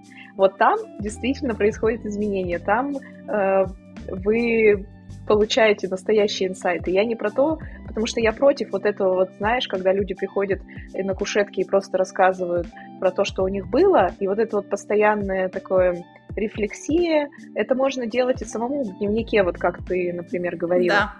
То есть я за то, чтобы специалист, э, психолог, коуч, тут там как бы не так важно, к кому вы обращаетесь, он э, работал прежде всего с изменением и с действиями человека. То есть э, менял его мышление, если это необходимо ему, и чтобы это закреплялось на действиях. Не так просто, что давайте мы что-то проработаем, вот что у вас болит, а прям эти изменения должны проявиться в реальном мире, а не только вот там вот в кабинете или это если это онлайн происходит. Э, вот это, как мне кажется, самое сложное и при этом самое интересное. Когда ты видишь эти изменения у человека не только на словах, а уже на деле, в жизни. Э, когда человек приходит и говорит, да, я, там, я не знаю, я, что я сделал, там, не знаю, сделал предложение, я там э, поменял работу, или даже там самое элементарное, я сегодня, не знаю, там, заправил кровать. То есть это настолько у каждого свое, при этом понятно, что для одного там сделать предложение это может стоить легко, а для другого заправить кровать это сложнее в разы. То есть у каждого вот этот свой, э, своя решимость и свой шаг. И все-таки возвращаясь к теме игр, не хотелось бы это тоже оставлять. Я не знаю, как у нас по таймингу с тобой. Мы никак не ограничены. Мы ограничены только ресурсами нашего голоса. Ты много говоришь, Отлично. вот однажды он тебя покинет, а, поэтому э... ты рассчитывай силы. поверь, я очень много говорю в принципе в своей работе, хотя... Отлично. Хотя, если честно, тут я говорю явно больше, чем на своих сессиях. Чаще на сессиях я задаю вопрос. Возможность выговориться еще такая небольшая. Прям спасибо. Терапия подкастами, ура! Обожаю, обожаю. Готова терапевтировать и терапевтироваться э, каждый день. Огонь. Игры. Вот. Э, я раньше сама, я думаю, ты знаешь, была любителем поиграть. Причем у меня были периоды, когда я прям зависала. Чаще всего я играла, конечно, в игры песочницы. То есть мне нравились... Э, из моих любимых это Morrowind, Skyrim, Bioshock мне очень нравился и Fallout серия вся. Как человек, как... который только что, буквально 9 дней назад, втянулся в одну из песочниц, я тебя отлично понимаю. А, да, и не просто так мне, конечно, нравились песочницы, это я потом уже проанализировала, но это ладно. А, вот. И я для себя понимала, что в какой-то момент э, я перестала играть, в принципе, э, перестал какие-либо игры стали... Э, я потом еще подумала, может, это из-за того, что Fallout 76 я поиграла. Шутка про Fallout, окей. Да, да, да. Но это ладно, это так. Э, если, если чуть более серьезно копнуть, то из-за того, что мне в ре... я стала переносить какие-то особые свои вот эти вот паттерны поведения, да, скажем так, или какие-то особые штуки из игр в жизнь. И как будто бы стала играть в жизнь. То есть я стала э, говорить, вот у меня там есть челлендж, у меня есть квест, у меня там будет вот ачивка за это. И когда я стала это постепенно переносить в жизнь, мне стало настолько интересно играть в игру под названием «Жизнь», что я забросила игры. То есть, может Класс. быть, причина и не в Fallout. Геймификация. Да, и я настолько вот из-за того, что у меня тоже довольно большой опыт в играх, я не знаю, сколько у меня там часов Morrowind наиграно, я думаю, там больше 500, может быть, и тысячи, но в Skyrim я тоже прям жестко задротила. Эм, вот это вот тоже способность найти то, что тебя увлекало, и это применять сейчас для себя, и в том числе э, для других людей. То есть, ну, я, я говорю клиенты, я не знаю, может быть, кого-то тоже триггерит это слово, стоит подумать, почему. Э, кого-то слово пациент триггерит, но пациент я точно никогда не использую, потому что я не про лечение. Э, я не работаю с теми, у кого есть заболевания психологические, я думаю, это понятно. И вот эта вот э, возможность перенести эту геймификацию человеку в его жизнь, привнести, показать, а давай вот э, мы с тобой попробуем так, если у тебя будет вот это как ачивка, а если это будет как квест, как ты на это посмотришь? Человек такой же, опа, а мне это становится интересно. То есть ты ему показываешь вообще, а а что можно по-другому, как к этому можно отнестись, все говорить про достижение вот своих целей. Потому что эм, мне не хочется просто быть таким, типа, мотиватором, как кто-то, может, представляет коуча, да, это человек, который такой, давай, делай, делай, там, бьет, или, я не знаю, там, что толкает, типа, Шеймит. давай, короче, вот прям сейчас садись и делай, да, там, какая-нибудь злая училка, там, или что-то такое, потому что вот такие ассоциации тоже были. А, нет, коуч, он смотрит э, за твоим э, мышлением, как ты, в принципе, относишься к проблеме или к задаче, вот опять же, да, воз... смотришь на это как на проблему или как на задачу, и вот много таких моментов, да, где ты э, анализируешь, показываешь, а давай посмотрим на это под другим углом. И, и человек такой уже, хорошо, если это будет как квест, мне это интересно. И при этом это не значит, что это ему будет теперь всегда помогать, но это может его продвинуть в этом этапе, и он уже потом может это тоже снова использовать. И потом дальше, если у него возникает еще какая-то определенная сложность, опять как что-то ему мешает, смотрю, а что тут, а что тут не так, а как это можно по-другому посмотреть? И как будто бы коуч это тот, кто очень сильно расширяет э, твое, в принципе, твои возможности на то, как ты мыслишь, как ты думаешь, как ты воспринимаешь то, что твою, такую реальность, задачу, да, которая перед тобой стоит. И при этом э, еще и помогает держать фокус на этой задаче. То есть одновременно и расширяет, и фокусирует.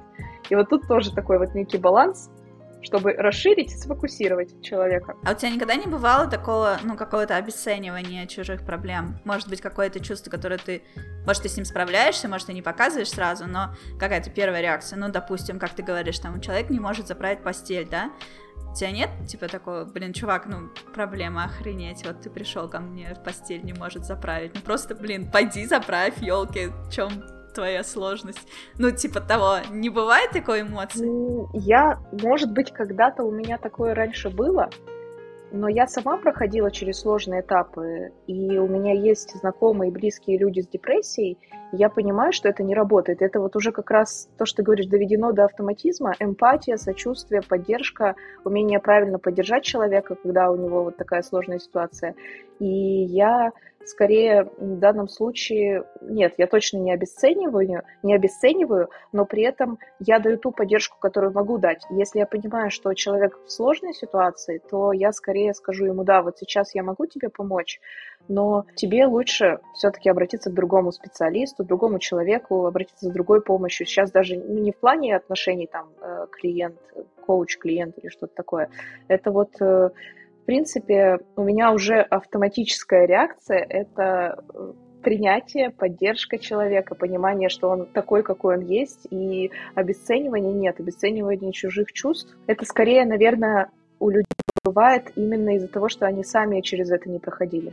И они не знают, как можно по-другому. То есть они это точно делают не со зла. Ну или не могут себе э, разрешить быть таким, да? Ну, типа, им уже сложно встать с постели, заправить свою постель, потому что у них, наверное, депрессия, но они не могут себе в этом признаться, потому что вообще-то депрессии не существует, и это все новомодные штучки. И вот мы пришли к первой самой базовой точке развития эмоционального интеллекта и принятия себя. Это вот вообще, в принципе, а, понимание себя и принятие того, э, что сейчас с тобой происходит и кем ты являешься. Это сложно, это очень сложно, но э, изменения возможны только с точки, где мы принимаем то, что происходит сейчас с нами. Наверное, я бы назвала это такой мотивацией от. Есть мотивация от, когда мы от чего-то бежим и такие э, закрываем глаза или типа ждем, что нас что-то будет пинать и толкать, а есть мотивация к, когда мы к чему-то стремимся. Обычно вот э, те, кто обесценивает, или люди там с депрессией, кому тяжело, они уже настолько вот от этой мотивации устали, что у них, э, есть, если и осталась какая-то, то только то, что их как бы толкает, только то, что их там физически заставит с этого дивана встать. И это тяжело. Это вот то, что как раз твою силу воли очень э, изматывает, опустошает. Если показывать это там как шкала, да, такая сила воли, э, нахождение своей мотивации к, к чему стремиться, тебе, ну, тебе, в принципе, проще становится. Тут даже не так важно дойти до цели или избавиться от какой-то проблемы. Это просто вот про действия какие-то. Ну да, я тоже была в таком состоянии, я еще помню, каково это. И больше всего в той ситуации меня бесило, бесили люди, которые мне говорили, все будет хорошо. И я такая, чувак, чтобы все было хорошо, мне нужно встать, перестать реветь, встать с пола и начать что-то делать. А я даже перестать реветь не хочу. ну, ну, типа, я понимаю, что ты не придешь и не сделаешь мне хорошо, мне нужно делать это самой, я не хочу. ну вот, в общем, да, такое себе. Думайте, что вы говорите людям в отчаянии. А, с другой стороны, никто не обязан об этом думать. Э, есть Конечно. специалисты. Я сейчас так, так как будто, знаешь, так звучит. Пусть поменьше тех, кто... Как будто бы, типа, пусть они просто идут к психологу и принесут деньги психологу. Да-да-да. Типа того. На самом деле я за то, чтобы э, каждый развивался и развивал, и э, пусть даже меньше будет клиентов у психологов, пусть наше общество будет настолько осознанным и развитым эмоционально-психологически, чтобы каждый мог оказывать друг другу какую-то базовую хотя бы поддержку, и меньше бы людей обращалось к психологам, потому что тогда и психологи будут совершенствоваться и расти, и открывать для себя что-то новое, и заниматься уже более сложными задачами с клиентами. То есть э, это вообще, в принципе, такая нормальная вещь, э, и то, что сейчас происходит в целом, как я вижу, это ну, явно позитивные изменения. Потому что люди стали как будто бы все чаще обращаться внутрь себя, вглубь себя, э, именно вот с началом даже войны, как мне кажется, это прям такое. Вообще не хочется, конечно, чтобы это оказалось правдой, но у меня такое ощущение, что это наш с тобой уютный информационный пузырь. Это люди, которые нас окружают, они вот эти вот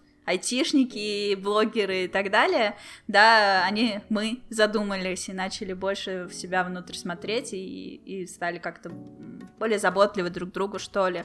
Опять же, те, кто пере... из нас больше всего тех людей, которые переехали куда-то, которые столкнулись с какими-то сложностями, и поэтому мы начинаем тянуться друг к другу, друг друга поддерживать, и вот это вот все. Но мне кажется, что в массе это немножко не так работает, потому что мы такие все-таки аутсайдеры, и мы в меньшинстве. Вот такие вот сидящие в соцсетях постоянно, общающиеся друг с другом, обсуждающие какие-то проблемы, говорящие друг другу, что вот так лучше не говорить и не думать, лучше думать и говорить вот так. Ну вот, здесь учитывать там чужие чувства или там поправку на самоидентификацию и на прочие всякие штуки. Мне кажется, мир в целом так сильно не заморачивается, вот. Те, кто вокруг нас, те, с кем мы особо не контактируем. Я тут не стану, наверное, спорить. Опять же, то, что вот я говорю, это только мое личное мнение. Не, не говорю сейчас про, про факты. Я слышала, что, в принципе, за этот год выросли очень продажи философских книг и книг по психологии в России. А, то есть среди тех, кто остался. Это очень круто. Виктор так, да? Франкл, «Скажи жизни да», по-моему, его книга эм, ну, то есть Виктор Франкл — это психолог, который пережил концлагерь и как бы основал свое тоже направление. Тут скорее двояко, то есть люди определенно стали больше обращаться вглубь себя и что-то познавать, но при этом э, появилось и много тех, кто закрыл от себя. То есть очень закрылись. И это ведет к тому, что в будущем это приведет к определенным травмам, коллективным в том числе, таким, э, связанным с тем событием, что произошло. И опять же, для этого тоже нужны будут психологи, которые хорошо работают именно вот с подобного рода травмами. Не с какими-то базовыми запросами. Да, в этом плане, если говорить про информационный пузырь, мне повезло, что я работаю с теми, кто уехал, у них свои определенные задачи, и проблемы. И это классно, и, в принципе, мне это близко, и я сама через это прохожу и проходила, и поэтому могу помогать. А вот те, кто остался, наверное, у меня не так много среди клиентов тех, кто прям остался, хотя есть те, кто, например, сомневается, уезжать, не уезжать. Наверное, мне было бы сложнее работать с ними. То есть даже вот э, та травма, через которую они прош- проходят, либо прошли э, в будущем, не уверена, что я, например, в этом направлении захочу Э, развиваться и захочу брать именно таких людей в работу. То есть только тех, кто уехал, кто набрался смелости справляться с этими проблемами. Сейчас на данный момент Нет, это нормально, абсолютно. Это именно так. То есть я понимаю, что это может измениться, и я вообще, например, э, мечтаю углубиться именно в психоанализ.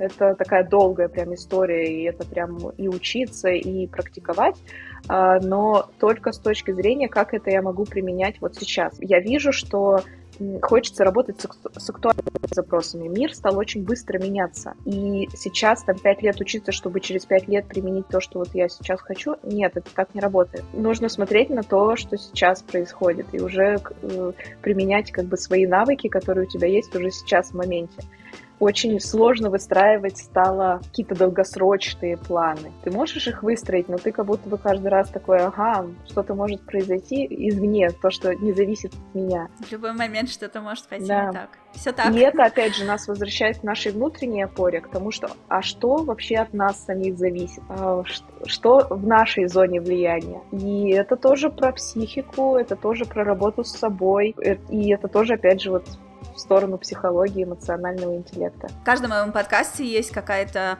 э, вдохновляющая фраза, которую я стараюсь сказать таким образом, ну, не, не только я, или я призываю гостя э, сказать таким образом, чтобы слушатель э, ну, как бы ее услышал и как-то воодушевился, расправил крылья и так далее. Мне кажется, весь наш сегодняшний подкаст, он как бы просто состоит из таких инсайтов полностью, и тут нечего сказать дополнительно, но, наверное, вот сейчас у меня появилась такая такое желание сказать э, такую мысль, что, наверное, самое крутое качество во всех этих э, постоянно меняющихся реальностях и невозможности планировать надолго вперед что-либо.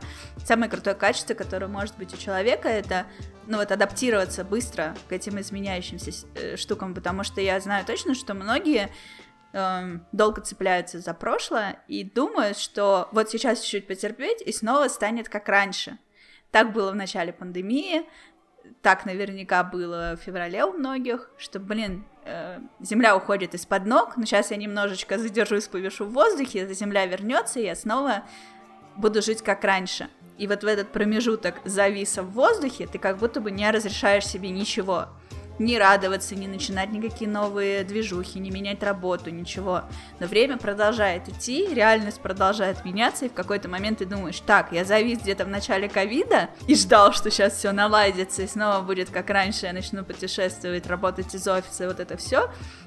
И вот я уже там в Тбилиси, типа никакого офиса больше вообще нет, и работы той больше нет, и так далее. И человека это просто наверное, охренительно выбивает. Ну, кто-то влетает в депрессию, кто-то еще там в отчаянии в какой-нибудь спивается, еще что-нибудь делать, не дай бог. Ну вот. И вот мне кажется, что люди, которые такие, ага, окей, сейчас, типа, условия такие-то, э, значит, мы меняем свои, я меняю свои планы и действую, соответственно, им. Но продолжаю жить, продолжаю радоваться, может быть, строить какие-то отношения, ходить на свидания, в кино и так далее потом опять там что-то поменялось, и ты такой, ну окей, ладно, теперь водные такие. И вот если ты так можешь вот балансировать на вот этом постоянно меняющемся ритме жизни и не цепляться и понимать, что нет, все как вчера уже не будет. Окей, меня это устраивает. Как-нибудь я с этим справлюсь. Вот это, блин, такое классное качество, и мне кажется, что, ну, мне хочется просто пожелать людям отпустить прошлое и в этих постоянно меняющихся условиях научиться балансировать и жить именно сегодня. Не ждать, что что-то изменится в лучшую сторону, потому что, ну, как бы никто этого не может обещать. Мы не знаем, в какую сторону оно что изменится. И когда мы сейчас думаем, блин, надо было радоваться жизни, когда был еще ковид. И ты такой думаешь, ну блин, чуваки, у вас было реально два года на то, чтобы это осознать, и вы только сейчас об этом думаете, а теперь вы решаете уже точно не радоваться, потому что ну сейчас тоже точно нельзя. Да почему? Ну типа завтра может быть еще хуже. Давайте как-то аккуратнее с этими решениями. А жизнь проходит. Это может прозвучать очень угнетающее, но мне бы хотелось, чтобы это было вдохновляюще наоборот. Э, нет, это вообще не угнетает. Я как раз-таки про то, что да, можно все, можно радоваться и сейчас. Я думаю, уже прошло достаточно времени, и уже сейчас не присутствует эта тема, что ой, там идет война, как вы можете радоваться. То есть через это, наверное, уже все прошли.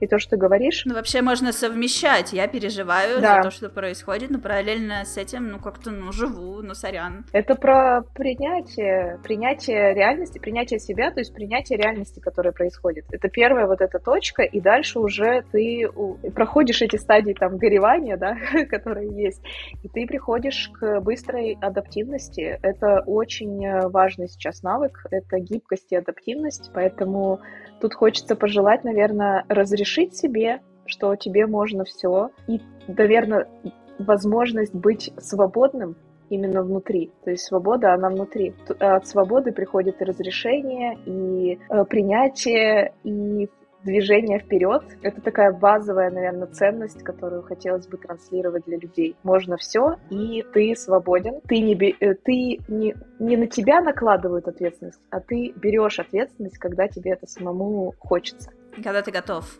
Когда да, ты ответственность за свою жизнь в том числе. Ты это потянешь. Ой, в общем, те самые плюсы быть взрослым. Наверное, да. Вот э, я на самом деле все еще мне э, так долго была в этом процессе, кем я хочу стать, когда я вырасту, что я подступила к этому, к своему 30-летию, что вот только сейчас как будто бы я прихожу к своей взрослости и понимаю, что на самом деле все мы, все мы никогда на 100% не будем взрослыми. Это путь. Нет, конечно. Это да, Разреши но себе. я ощущаю я ощущаю свою взрослость именно в том, что все, что в моей жизни происходит, ну, тем или иным образом, ну, типа какие-то сложности происходят или еще что-то, в принципе, я могу э, решить все сама. Мне не нужно сидеть и ждать, когда придет какое-то там сильное плечо, которое, на которое я обопрусь, и он там порешает все мои проблемки, как меня учили в детстве, что вот ты вырастешь, выйдешь замуж, и этот мужчина, он тебя типа поведет в этот прекрасный мир. И в какой-то момент я решила, что нет, подождите, мужчины, они, конечно, пытаются вести меня, но они делают это все не так, как мне хочется. Типа, все ушли, я сейчас сама все порешаю. И вот в этот момент, когда я поняла, я сейчас сама порешаю, и начала решать, Думаю, ну все, вот она, взрослая жизнь, я могу там э, разруливать какие-то вещи, там, типа, не знаю, я потеряла возможность жить в этой квартире, ну окей, я тут же подсуетилась и нашла себе другую, живу в ней, там какие-то кредиты я их закрываю и так далее, что-то работу потеряла, нашла новую, ну, типа вот это все для меня вот это такой такое классное открытие, что я все это могу решать сама, и мне не нужно ждать от никакого принца, который порешает это все вместо. А, можно, можно я тут дополню, что, наверное, для меня взрослость это да и не только, в принципе, взрослость. А вот, вот эта та точка, где я нахожусь, это про разрешение себе быть любой, в том числе даже если mm-hmm. придет принц или что-то такое. То есть это тоже... Разумеется, да, конечно. То есть не ждать принца, но разрешить себе вообще любой из возможных вариантов, который нравится мне. То есть на самом деле те, кто дождался своего принца, они такие же точно, кто и сам э, пришел ко всему. То есть каждый выбирает свою дорогу. А еще можно не забывать, Тут, что да, я не все осуждаю это, да, ни в коем случае. Все это можно, все это можно менять, и в любой момент времени ты можешь, э, ты можешь измениться. Угу. Да, да, именно тут я имею в виду, что ты, я сама приняла какие-то решения и пошла по какому-то mm этому пути. Этот, конечно, да, естественно, можно путь выбирать любой, а не такой, как Яна сказала в своем подкасте, и все вы теперь обязательно должны действовать именно как я сказала. Нет, я всегда, вообще во всех своих движухах я всегда напирала именно на то, что это мой личный выбор, и я так делаю, потому что я так хочу. Когда я писала про то, как я встаю там каждый день в 5 утра, э, когда люди появлялись, вот, как завещала нам Яна, я тоже стою в 5 утра, я такая, нет-нет-нет, пожалуйста, не нужно вот этого, ты сам выбрал для себя этот путь, посмотрев на то, как мне это нравится. Но я ни в коем случае не пропагандирую такой образ жизни, потому что ну, начнем с того, что я начала вставать в 5 утра, потому что мне по кайфу, что я встаю, а вы все спите. И если вы все начнете со мной повторять, вы мне ломаете кайф, поэтому я на это не давлю вообще никак. Это же офигенная мотивация. Это же офигенная мотивация. Да. То есть ты же понимаешь, говоря, мне не, не, не надо это делать, на самом деле ты только стимулируешь. Э, это поэтому... Поэтому, ну, да. просто главное, чтобы потом не начиналась обида, когда я такая, типа, повставала годик, и потом решила, ну все, у меня из- изменились вводные, теперь я встаю в 7. И чуваки такие, так, минуточку, мы за тобой следуем, а ты теперь встаешь в 7? Какого черта, что за предательство? А, а я такая сразу нет? себя... В смысле? В смысле? Вот это как раз-таки про то, что а, мы меняемся, мир меняется, поэтому я часто говорю, да. э, это там мое видение и личное там мнение на данный момент.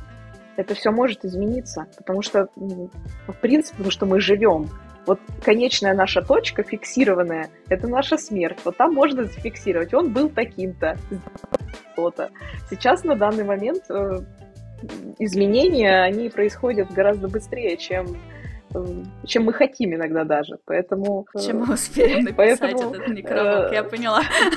Нет, нет, нет, сейчас это, знаешь, что немножечко так мемента мори и вот это все, поэтому изменять, и вообще, в принципе, изменять себя и показывать, что да, я меняюсь, и для многих это будет разрешение.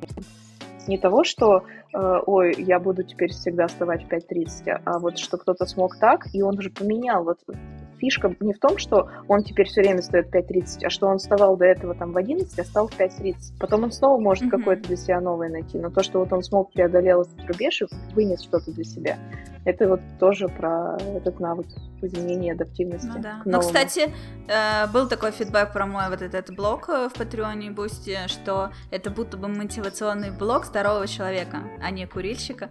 Вот, э, что типа в большинстве таких историй, ну, мало кто вообще ведет подобного рода блоги, но можно сравнивать там с какими-нибудь сторис в Инстаграме у блогеров или еще чем-то, у мотивационных блогеров.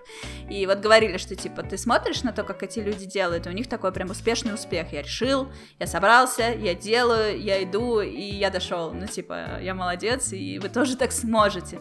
Вот. А я пишу как есть. Типа, да, сегодня я там повставала там в 5.30, потом я изменила свое решение, теперь я встаю в 7, ну и там какие-то дела я делаю вечером, какие-то утром, а потом вот это, вот это, то, а там, например, худею, худею, худею, ты бац, сорвалась, там, обожралась как тварь. Я об этом тоже пишу. И как бы, ну потому что это честно, я не призываю никого за мной повторять, я просто рассказываю, как это у меня чтобы люди знали. Ну вот, и может быть потом я действительно приду в какую-то точку, а может быть и не приду. Но этот вот путь, мои вот эти переживания, я это все рассказываю, а дальше типа делайте выводы сами. И как правило, люди вдохновляются вообще не на те же вещи, которые я делаю, а не просто типа, о, она встает в 5.30, а я всегда мечтала вечером кататься на велосипеде, чё ж я не катаюсь. И поехал кататься, или там я всегда хотела читать книги, и действительно неплохая идея в том, чтобы читать по две страницы в день, а я не читал, потому что я не могу читать пять глав в день. И почему я вообще поставила себе такой таргет? Вот, неподъемный. типа я вообще не читаю, потому что я хочу читать пять глав, а можно же читать две страницы в день, и тогда на длинной дистанции у меня будет продуктивность больше. Ну, какие-то вот такие вещи, и вот люди читают, и меня это в ответ тоже вдохновляет, то, что я знаю, что вот они читают, кому-то это помогает в жизни, и мне помогает это в ответ, я забираю эту энергию себе. Вот, так что это, да, действительно очень круто. Э, видишь, тоже в какой-то момент я просто набралась смелости сказать всему миру, тому, той части мира, которая меня читает, это, к сожалению, не весь мир, но достаточно много людей, э, сказать, что я вот такая, и дальше ваш выбор, меня принимать или не принимать, следовать за мной или не следовать, любить меня или не любить. Это как бы не в моей зоне ответственности. В моей зоне ответственности просто показывать вам, какая я есть на самом деле. Вот. И, кстати, тоже один из таких шагов, это вот в 2019 году я вдруг стала в интернет выкладывать фотки без макияжа. Почему-то до этого для меня это было каким-то чем-то типа, ну, я не выкладываю такие фотки.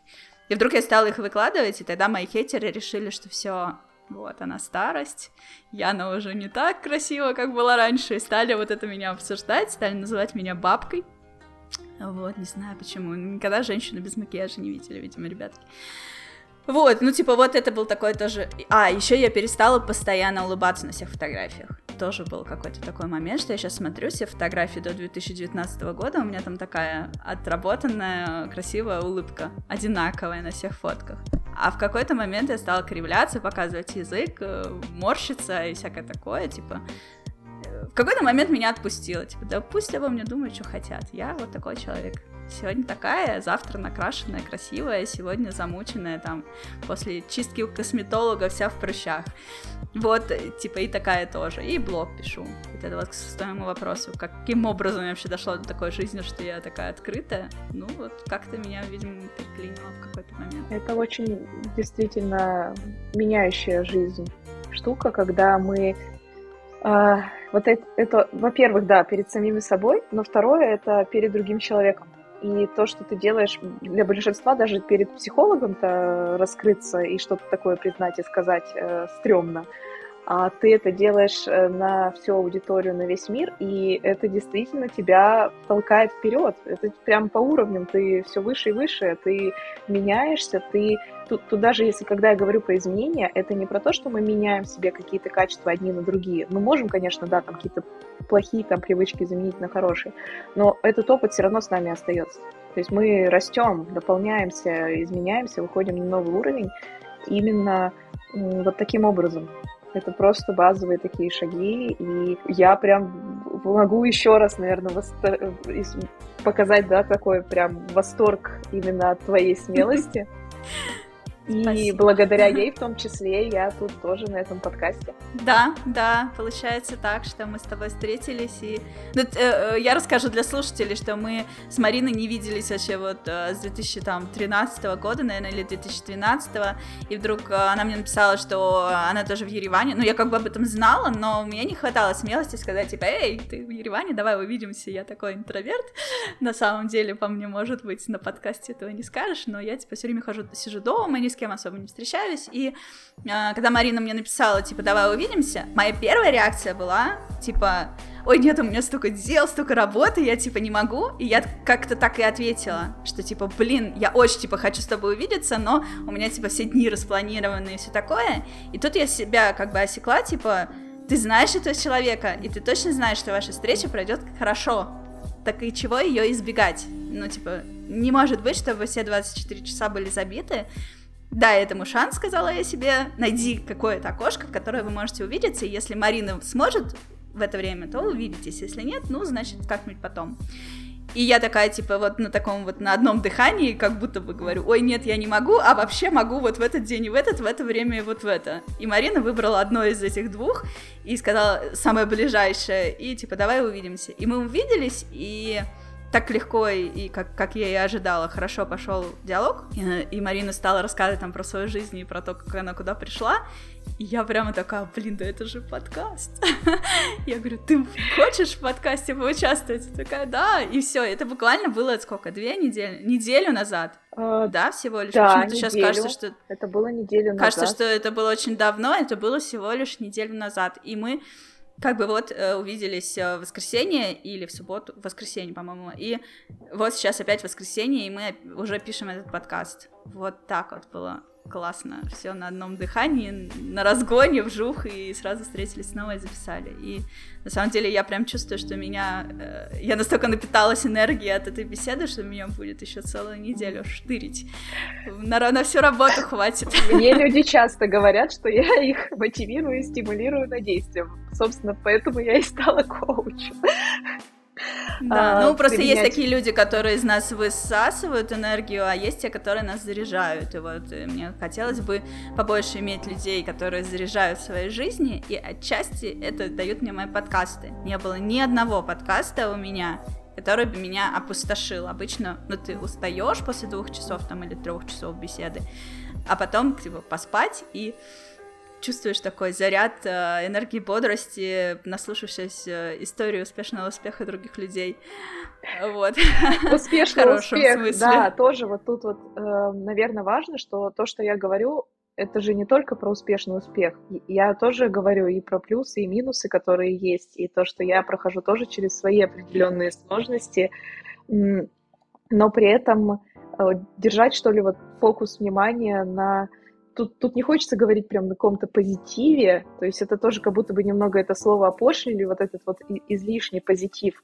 А, тут про такое восприятие своей реальности, и когда ты благодарен и за то, что есть, и за прошлое в том числе. Даже вот ты как-то сказала тут, по-моему, не так давно, отпустить прошлое. Я бы больше, наверное, сказала про э, опять это слово всплывет про принятие прошлого. То есть не надо его отпускать прям целиком.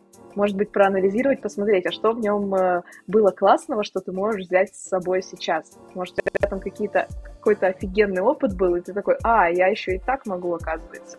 И ты такой уже... Моя мысль про прошлое была скорее как отпустить в плане того, что пусть оно в прошлом и остается, не пытаться его вернуть и вот это желание жить как раньше. Угу. Вот именно вот эту мысль отпустить, что оно все, ну как бы оно в прошлом, оно было классным, это не значит, что больше классно не будет. Да, это, причем это такая работа, в принципе, каждый момент, каждый день может что-то произойти, и ты откат, откатишься назад. То есть, если ты сегодня такой, да, я все понимаю, принимаю, я весь преисполненный, то это не значит, что ты теперь всегда такой. Это тоже про постоянные изменения, рост и прокачку себя.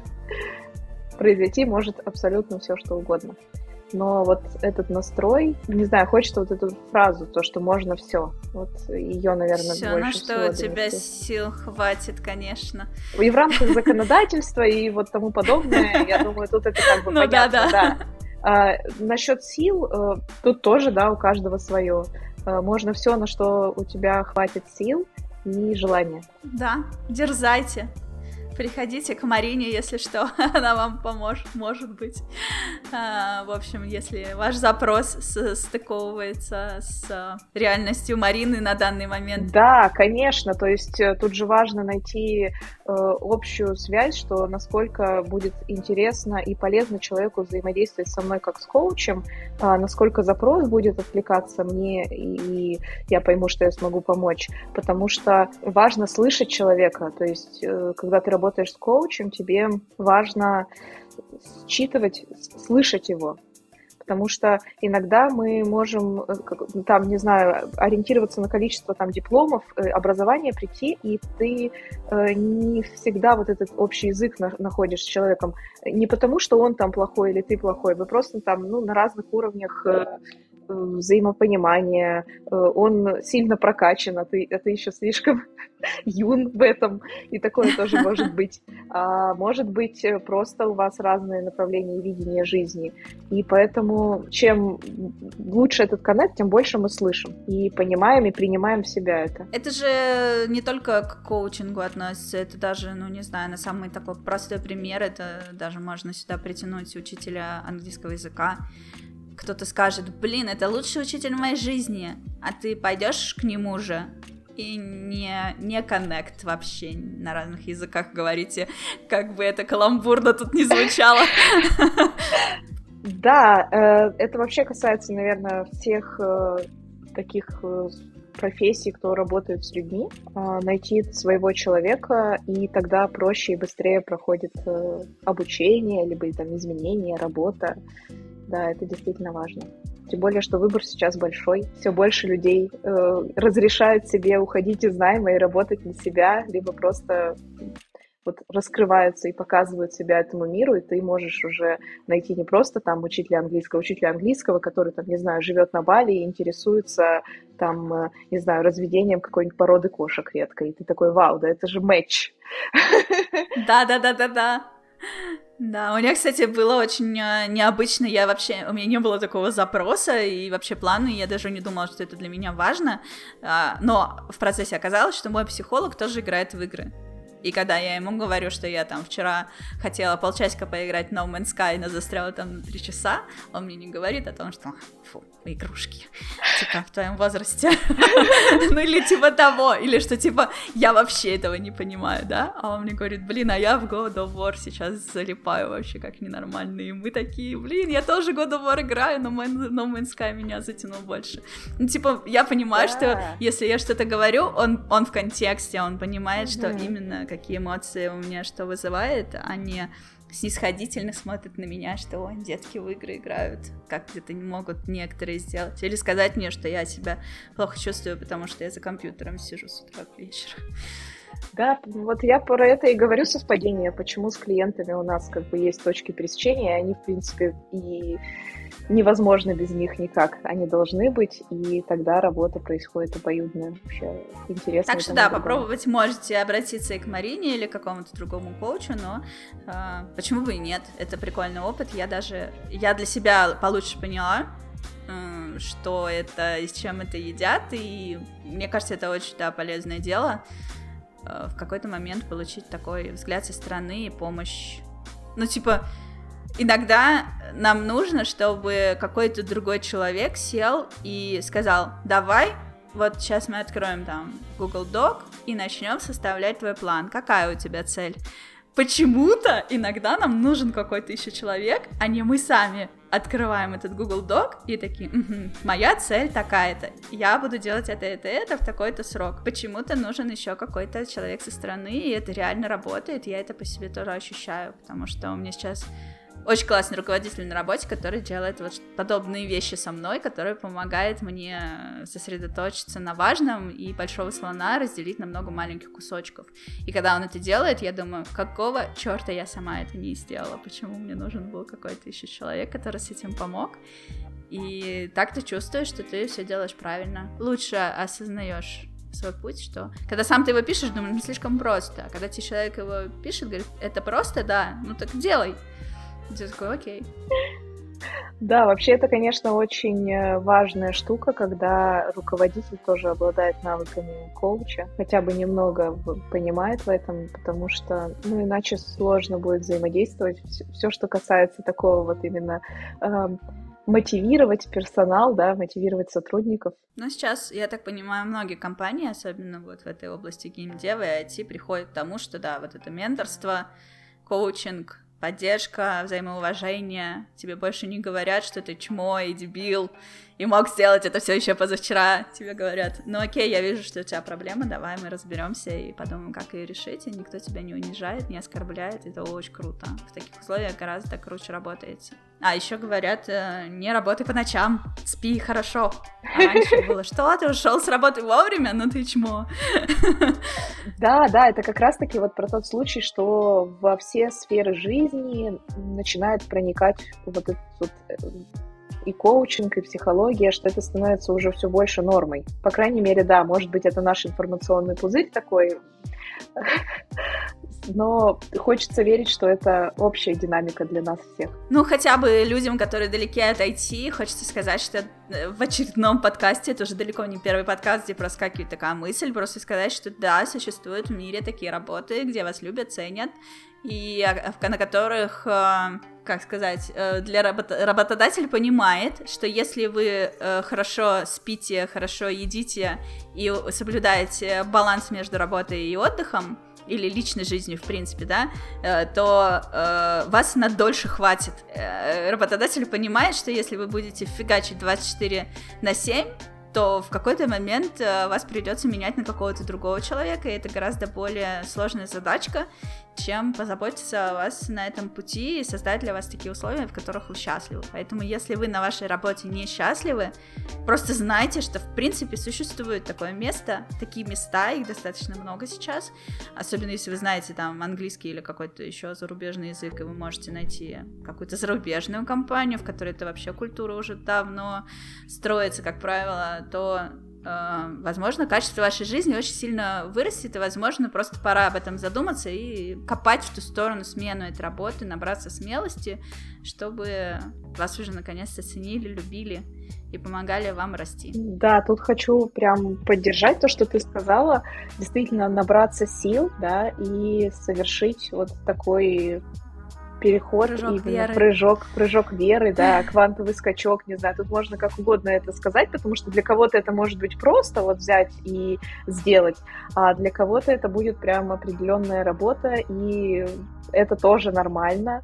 То есть не все такие, mm-hmm. как в Инстаграме, у всех успешный успех, и они просто взяли и поменяли работу и переехали там, не знаю, в Испанию, и теперь у них там все шикарно. А, они тоже сомневались, они тоже, возможно, боялись и тоже преодолевали эти страхи, потому что как бы э, не у всех все так прекрасно, и Э, если смогли они, то и вы, и вы тоже сможете. Не, ну слушай, если даже люди есть, которые боятся релокации, угу. переезда самостоятельного, а именно релокации, где тебе дают дополнительные деньги, оплачивают расходы, выделяют специалисты, которые тебя со всех сторон там за ручку поводят и вообще там как обнимают и как перышко переносят. Но может быть они не хотят этой релокации, то есть это же тоже обращение к тому, что вы можете, если вы хотите это совершить. Конечно, может быть, они но есть переезжать. люди, которые хотят, но бояться, я об этом ага. говорю, что если даже в таком формате максимально заботливом есть люди, которые угу. вроде хотят, но сомневаются, боятся решиться, конечно же, просто сменить работу одну на другую, ну, типа, сферу, да, скакнуть uh-huh. из той области, в которой не принято заботиться, в ту область, в которой принято заботиться, без всякой помощи и релокации, это же пипец как страшно. И я это отлично понимаю, тут нужно как-то вот собрать э, все, все свое нутро в кулак и держать его, и не отпускать, и перенести себя. Но, как правило, такие перемены, они заканчиваются именно, ну, к лучшему происходят, что ты переживаешь какой-то момент, а потом вжух, и такой думаешь, блин, какого хрена я не сделал это раньше? Мы становимся сильнее, пройдя через перемены, и если это действительно сложно, или вы боитесь получить какую-то э, травму в процессе, всякое может быть, да, э, я сейчас говорю больше про психологическую нашу, да, сферу, что для кого-то это сложность, такая, что всегда есть э, специалисты, которые вам помогут в этом процессе. Ну, кстати, да. И пусть это даже будет бесплатный, бесплатный там коучинг или психология. Я не настаиваю никогда именно на, на себе или своих услугах конкретного человека. То есть э, просто то, что вы, мож, вы знаете теперь, что есть люди, которые вам помогут в этой ситуации даже если у вас что-то пойдет не так, и вы там, не знаю, попробовали переехать, к примеру, да, если взять вот это вот как переезд, вы попробовали переехать, у вас тут не получилось, и там вам пришлось вернуться, то есть, и кто-то это рассматривает как неудачу, например, а на самом деле на это все можно вообще по другим углом посмотреть, и mm-hmm. выйти там из, из этой ямы, если вы в ней оказались. То есть тут с каждой конкретной ситуацией можно поработать и найти человека, который поддержит и, и направит. Ну и опять же, да, это очень правильное, э, правильное замечание, что если что-то неподъемное происходит, можно развернуться и вернуться обратно. Ну, как бы, угу. как правило. И, ну, да, больно, да, обидно и разочаровывающе, но это очень крутейший опыт, он же не обнуляется. Ты что-то сделал и сделал из этого какие-то выводы, и дальше отряхнулся и думаешь, что делать дальше. Ну, да, это что-то опять на сильно мой опытном, что сейчас это для меня не выглядит страшно, а скажи мне что-то подобное 10 лет назад или там 15, я бы сказала, дурак, что ли. Как это просто отряхнулся и пошел искать что-то новое. А как же пострадать несколько месяцев в углу? И для кого-то и пострадать тоже может быть э, уже хорошим шагом. Потому что по себе ну, знаю, ну, даже разрешить себе пострадать, э, особенно достигаторы, трудоголики и тому подобные, такие какие страдания. У меня завтра работа в 8 утра. Мы на все забили, у меня все прекрасно. А потом э, ломаются от... Э, в смысле, у них вылетают пробки из-за того, что сломался ноготь. Да, да. К- кажется, или, что из-за этого. Или меню э, в этом в забегаловке было только на армянском. Да, да, да, да. Типа того. Вот. Ну что же, мы обсудили с тобой все или еще что-то хотим э, вспомнить? Я думаю, что на сегодня прям очень много и плотно, и я бы даже меньше бы, наверное, говорила про себя, сколько хотелось бы про какой-то общий опыт, который бы люди подчеркнули для себя. Если хотя бы там 10% будет полезно для кого-то, и они услышат что-то, что они до этого не слышали, и это поменяет их мировосприятие, я буду очень рада, довольна, поэтому пишите в комментариях. Э, и, и хейтеры тоже пишите, я вообще буду хейтерам даже больше рада. Вот так, да? Хейтерам больше. А, а это потому, что для меня это скорее такой новый опыт. Э, мне не так много писали хейтеров. Это сейчас такой вброс. Может быть, они просто, знаешь, мои же, они мне тоже особо не пишут, они там где-то в своих кулуарах это обсуждают, и до меня это каким-то эхом доносится иногда, типа, а ты знаешь, что про тебя сказали, да? Еще называли земляным червяком. Ну вот, я такая, да-да, лол. Ну вот, ну типа, таким образом, то есть они, они настолько странные, что они это именно между собой обсуждают. То есть, если не задаваться цели, я даже могу не узнать, что они существуют. Okay. Типа, Хорошо. вот так. То есть, то есть этих людей Хорошо. надо искать, а они как трюфели. они воняют. Видимо, да. Видимо, да. Их хрен найдешь. Если у меня будет желание, я, конечно, поищу, но э, э, это необычно. Я к тому, что для кого-то даже и такой опыт, как э, то, что напишите мне негативный комментарий, это может послужить таким челленджем. Типа, а так тоже может быть интересненько. Тут просто нужно дать запрос. Э, ребята, если вы где-нибудь анонимно и втихаря обсуждаете Марину, расскажите ей об этом. Да-да-да. Просто чтобы она знала, что это случилось, потому что мне об этом как-то э, время от времени рассказывали, и для меня это каждый раз было таким шоком, что типа, подождите, они же в 2014 меня обсуждали, а сейчас 2017 они все еще меня обсуждают, типа, что?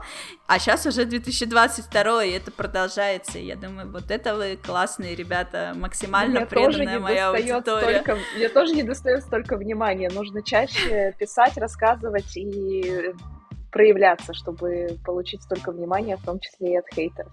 Поэтому ну да, спасибо тебе, что ты позвала. Да, Просто стань тысячницей. Да, это же элементарно, ребят. Все, Конечно, ставим цель, через месяц уже тут. Да. Тебе спасибо, что ты пришла, очень классно мы пообщались, и я уже радуюсь, что у меня совершенно случайно, э, видишь, сегодня так сложилось, что мы с тобой подвинули запись на один час вперед, и практически сразу после этого со мной связался мой преподаватель английского, с которым у меня уроки в 7 утра, и он сказал, блин, у меня тут, короче, проблемки, я не смогу завтра, давай перенесем на какой-нибудь другой день. Я говорю, слушай, я буду только счастлива дополнительное время завтра поспать. Вот, мы сегодня, ну, Конечно, после такой записи подкаста вот так сразу сейчас пойти и лечь спать я не смогу, я полна энергии и все такое. Я сейчас пойду бороздить просторы в No Man's Sky, ну вот, искать э, какие-нибудь классные планеты и для исследования. И, в общем, думаю, я засну поздно сегодня, поэтому все, видишь, так сложилось само собой, что завтра я могу спать практически, ну, сколько я захочу, короче. Класс, вот. здорово. Все, Тоже все классно. про разрешение себе. Вселенная слышит меня, да? Вот. А, так что да, очень было классно. И, в общем, для всех, кто слушает этот подкаст в аудиоверсии, я хочу напомнить, что теперь у меня существует и видеоверсия тоже. Так что, если вам очень интересно, как выгляжу я, как выглядит э, Маль... Мальвина, Марина, э, в общем, как именно происходил наш диалог, как мы улыбались, смеялись и все такое, то, пожалуйста, подписывайтесь на мой Patreon и Boosty. И там есть видео-версия этого подкаста эксклюзивно для тех, кто для моих самых преданных фанатов, которые не только хейтят, но и платят за это, за подписку. А, да, кстати, для преданных э, фанатов они, наверное, смогут рассмотреть, какая картина висит у меня над кроватью. Картину очень хорошо видно, да, и качество будет э, у видео гораздо лучше, там будет в 4К в итоге, вот, э, О, лучше, боже! чем мы это видим друг друга, да, вот, сервис позволяет э, сохранять видео в отличном качестве, таким, каким мы сами себя видим, вот, то, что не шакалит интернет, так что, да, картину очень видно, видно еще другую картину, видно, как отражается спина Марины в зеркале время от времени, в общем, можно рассмотреть со всех сторон, а главное, я в восторге на самом деле от интерьера, настолько он колоритный. Не то, что у меня тут это евроремонт, у тебя прям видно, что ты в Армении, вот, и мне жутко нравится то, как это все выглядит, оно все чистенько, аккуратненько, новенькое, но с характером, это прям здорово. Это твоя новая квартира, в которую ты переехала недавно? Да, не так давно, да. В Ереване еще есть такие квартиры, это класс. Вот, такие с ощущением, что ты в Ереване. Да таких много. В хорошем смысле. В хорошем смысле, да. Все, тогда, наверное, спасибо тоже. Тут заключительное слово, скорее всего, за тобой, но для меня это прям офигенский опыт. И хочу сказать, что если кто-то дослушал до конца, то, наверное, мог заметить, как в процессе как будто бы менялось и мое состояние. Спасибо тебе за вот этот опыт и возможность раскрыться и так проявить себя, показать это безумно ценно. И тоже в копилочку. Видишь, и тоже есть во мне что-то коучевое. Сто процентов. Покусали друг друга. Отличненько. В общем, да, спасибо большое всем, кто дослушал до конца. И вообще у меня достаточно много таких длинных подкастов, и действительно их слушают целиком. И я в восторге. Некоторые гости такие, блин, мы уже пишем полтора часа. Я говорю, чуваки, у меня есть и три с половиной часа подкаст, и ничего. Так что да, главное, э, что есть такая аудитория аудитория, опять же, то, что я разрешила себе. Я пишу столько, сколько я хочу, а вы уже даже сами решаете, вы до конца дослушиваете или за раз, или разделяете это на кусочки и слушаете в течение месяца, или как вам удобнее. Каждый действует, в общем, в рамках своих возможностей. У меня возможность записать длинный подкаст, а у вас возможность слушать так, как вам самим комфортно. Главное, спасибо огромное, что вы это делаете. Всем пока! Спасибо, что дослушали подкаст до конца. Э, я с огромным удовольствием его переслушивала, пока монтировала, и так сложились обстоятельства, что сейчас э, все это услышать мне было максимально в тему. Изначально я планировала этот подкаст смонтировать и опубликовать в январе, но навалилось очень много дел, и пришлось поэтому подвинуть это дело на февраль. В общем, в феврале я села монтировать, и э, как будто бы так и должно было быть, чтобы я это все смогла услышать именно тогда, когда мне было очень важно все это услышать снова. Поэтому э, жаль, что пришлось задержать э, выпуск этого подкаста, но в общем и целом все сложилось именно так как будто бы, э, как и должно было сложиться. Поэтому теперь я с удовольствием поделюсь э, нашим с Мариной разговором с вами, но это все вы уже слушаете после того, как вы все это прослушали, и я надеюсь, что капельку огня мы смогли вам передать, хотя бы капельку. Какие-то волшебные пендели, может быть, вдохновить вас на классные свершения, получше принять себя и вот это вот все. Как обычно, в конце подкаста я благодарю людей, которые поддерживают этот подкаст а, через донаты в Патреоне и Бусти. Мое огромное спасибо подписчикам на Патреоне. Это Анастасия Соколова, Foxhead, Водода, МФ, Литвор, Дерондин и Святослав Торик. На Бусти подписчиков становится все больше и больше. А, это замечательно, хотя мне бы хотелось, чтобы и в Патреоне их тоже становилось больше, но вы подписывайтесь там, где вам самим удобнее.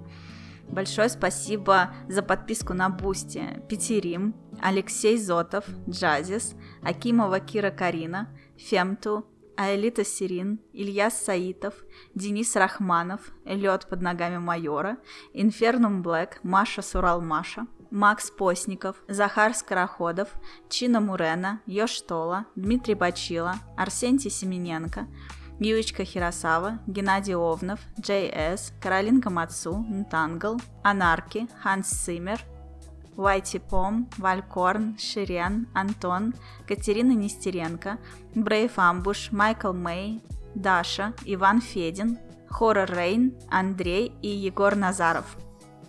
Высылаю вам воздушные виртуальные поцелуйчики и обнимашки. Благодаря вам этот подкаст существует, в первую очередь вам. Что ж, желаю вам всего хорошего всем моим слушателям замечательным. И знаете, что еще один подкаст уже на подходе.